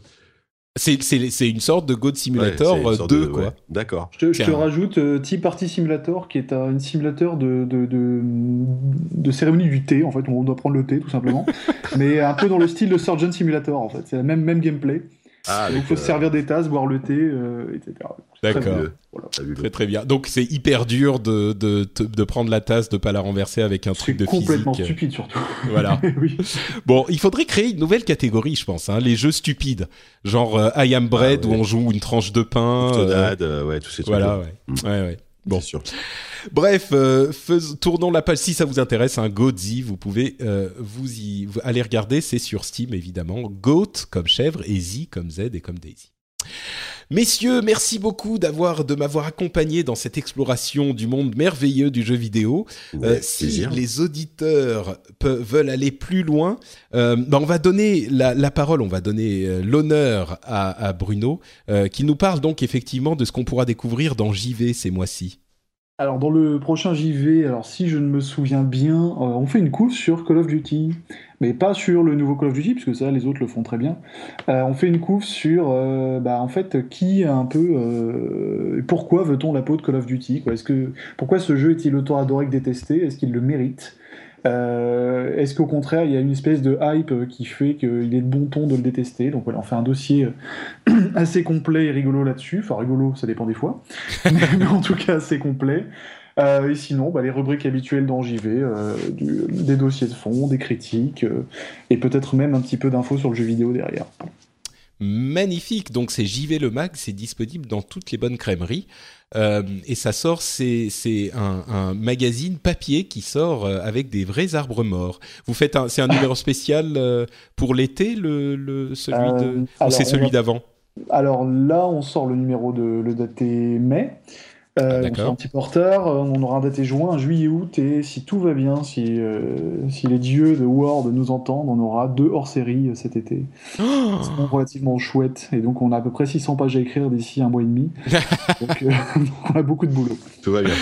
très bien, très bien. Bon, merci Bruno. Est-ce que tu as un compte Twitter à, à indiquer T'es pas j'ai sur un compte Twitter? Non, non, bah, j'ai le compte JV le Mag, qui est le compte officiel du, du Mag. Ouais. Et moi, j'ai un compte, donc moi, je m'appelle Bruno Pen, et le compte, c'est Pruno Ben. On a juste inversé les, les deux premières lettres. Euh, donc voilà. L'humour est total. Oui, très très drôle, effectivement.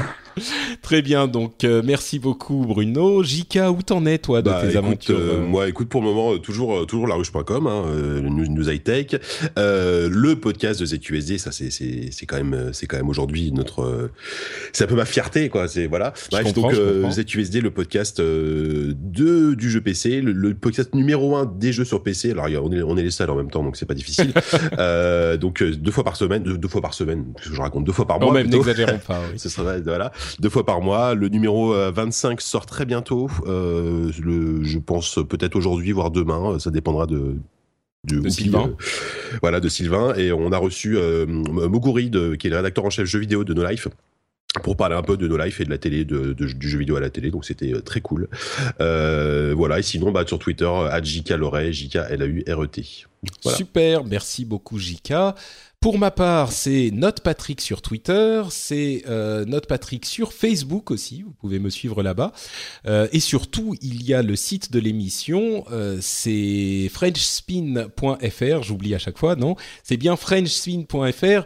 Vous pouvez venir nous laisser des commentaires euh, sur le site ou d'ailleurs sur Facebook ou, ou, Twitter aussi. Si vous êtes pour ou contre le Good Old Games, si vous achetez les DLC les yeux fermés, ou si vous pensez qu'il est scandaleux d'avoir des DLC à ce prix-là, venez nous expliquer pourquoi. Euh, si vous avez des réflexions à faire sur le jeu vidéo japonais, sur Konami notamment, tiens, euh, est-ce qu'ils sont effectivement euh, perdus d'avance ou est-ce qu'ils pourraient euh, vous reséduire vous? Et sur tout ça, donc sur tout ce dont on a parlé dans cet épisode. Évidemment, on sera de retour dans 15 jours pour un nouvel épisode du rendez-vous jeu. D'ici là, je vous souhaite une très bonne, bah, deux très bonnes semaines. On vous fait de grosses bises et on se retrouve à ce moment. Ciao à tous. Salut. Salut.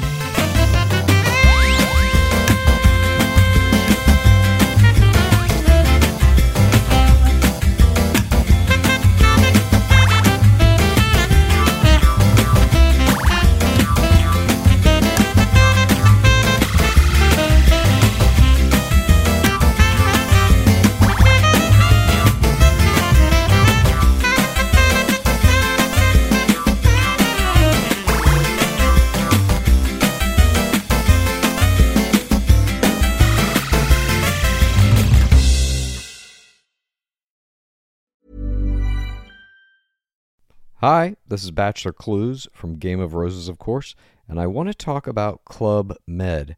Everybody knows Club Med has been the pioneer of the all inclusive resort since 1950, with almost 70 resorts worldwide, ranging from beachside destinations in the Caribbean and Mexico to exotic locations like the Maldives and Morocco, or even the mountain destinations like Japan and the European Alps.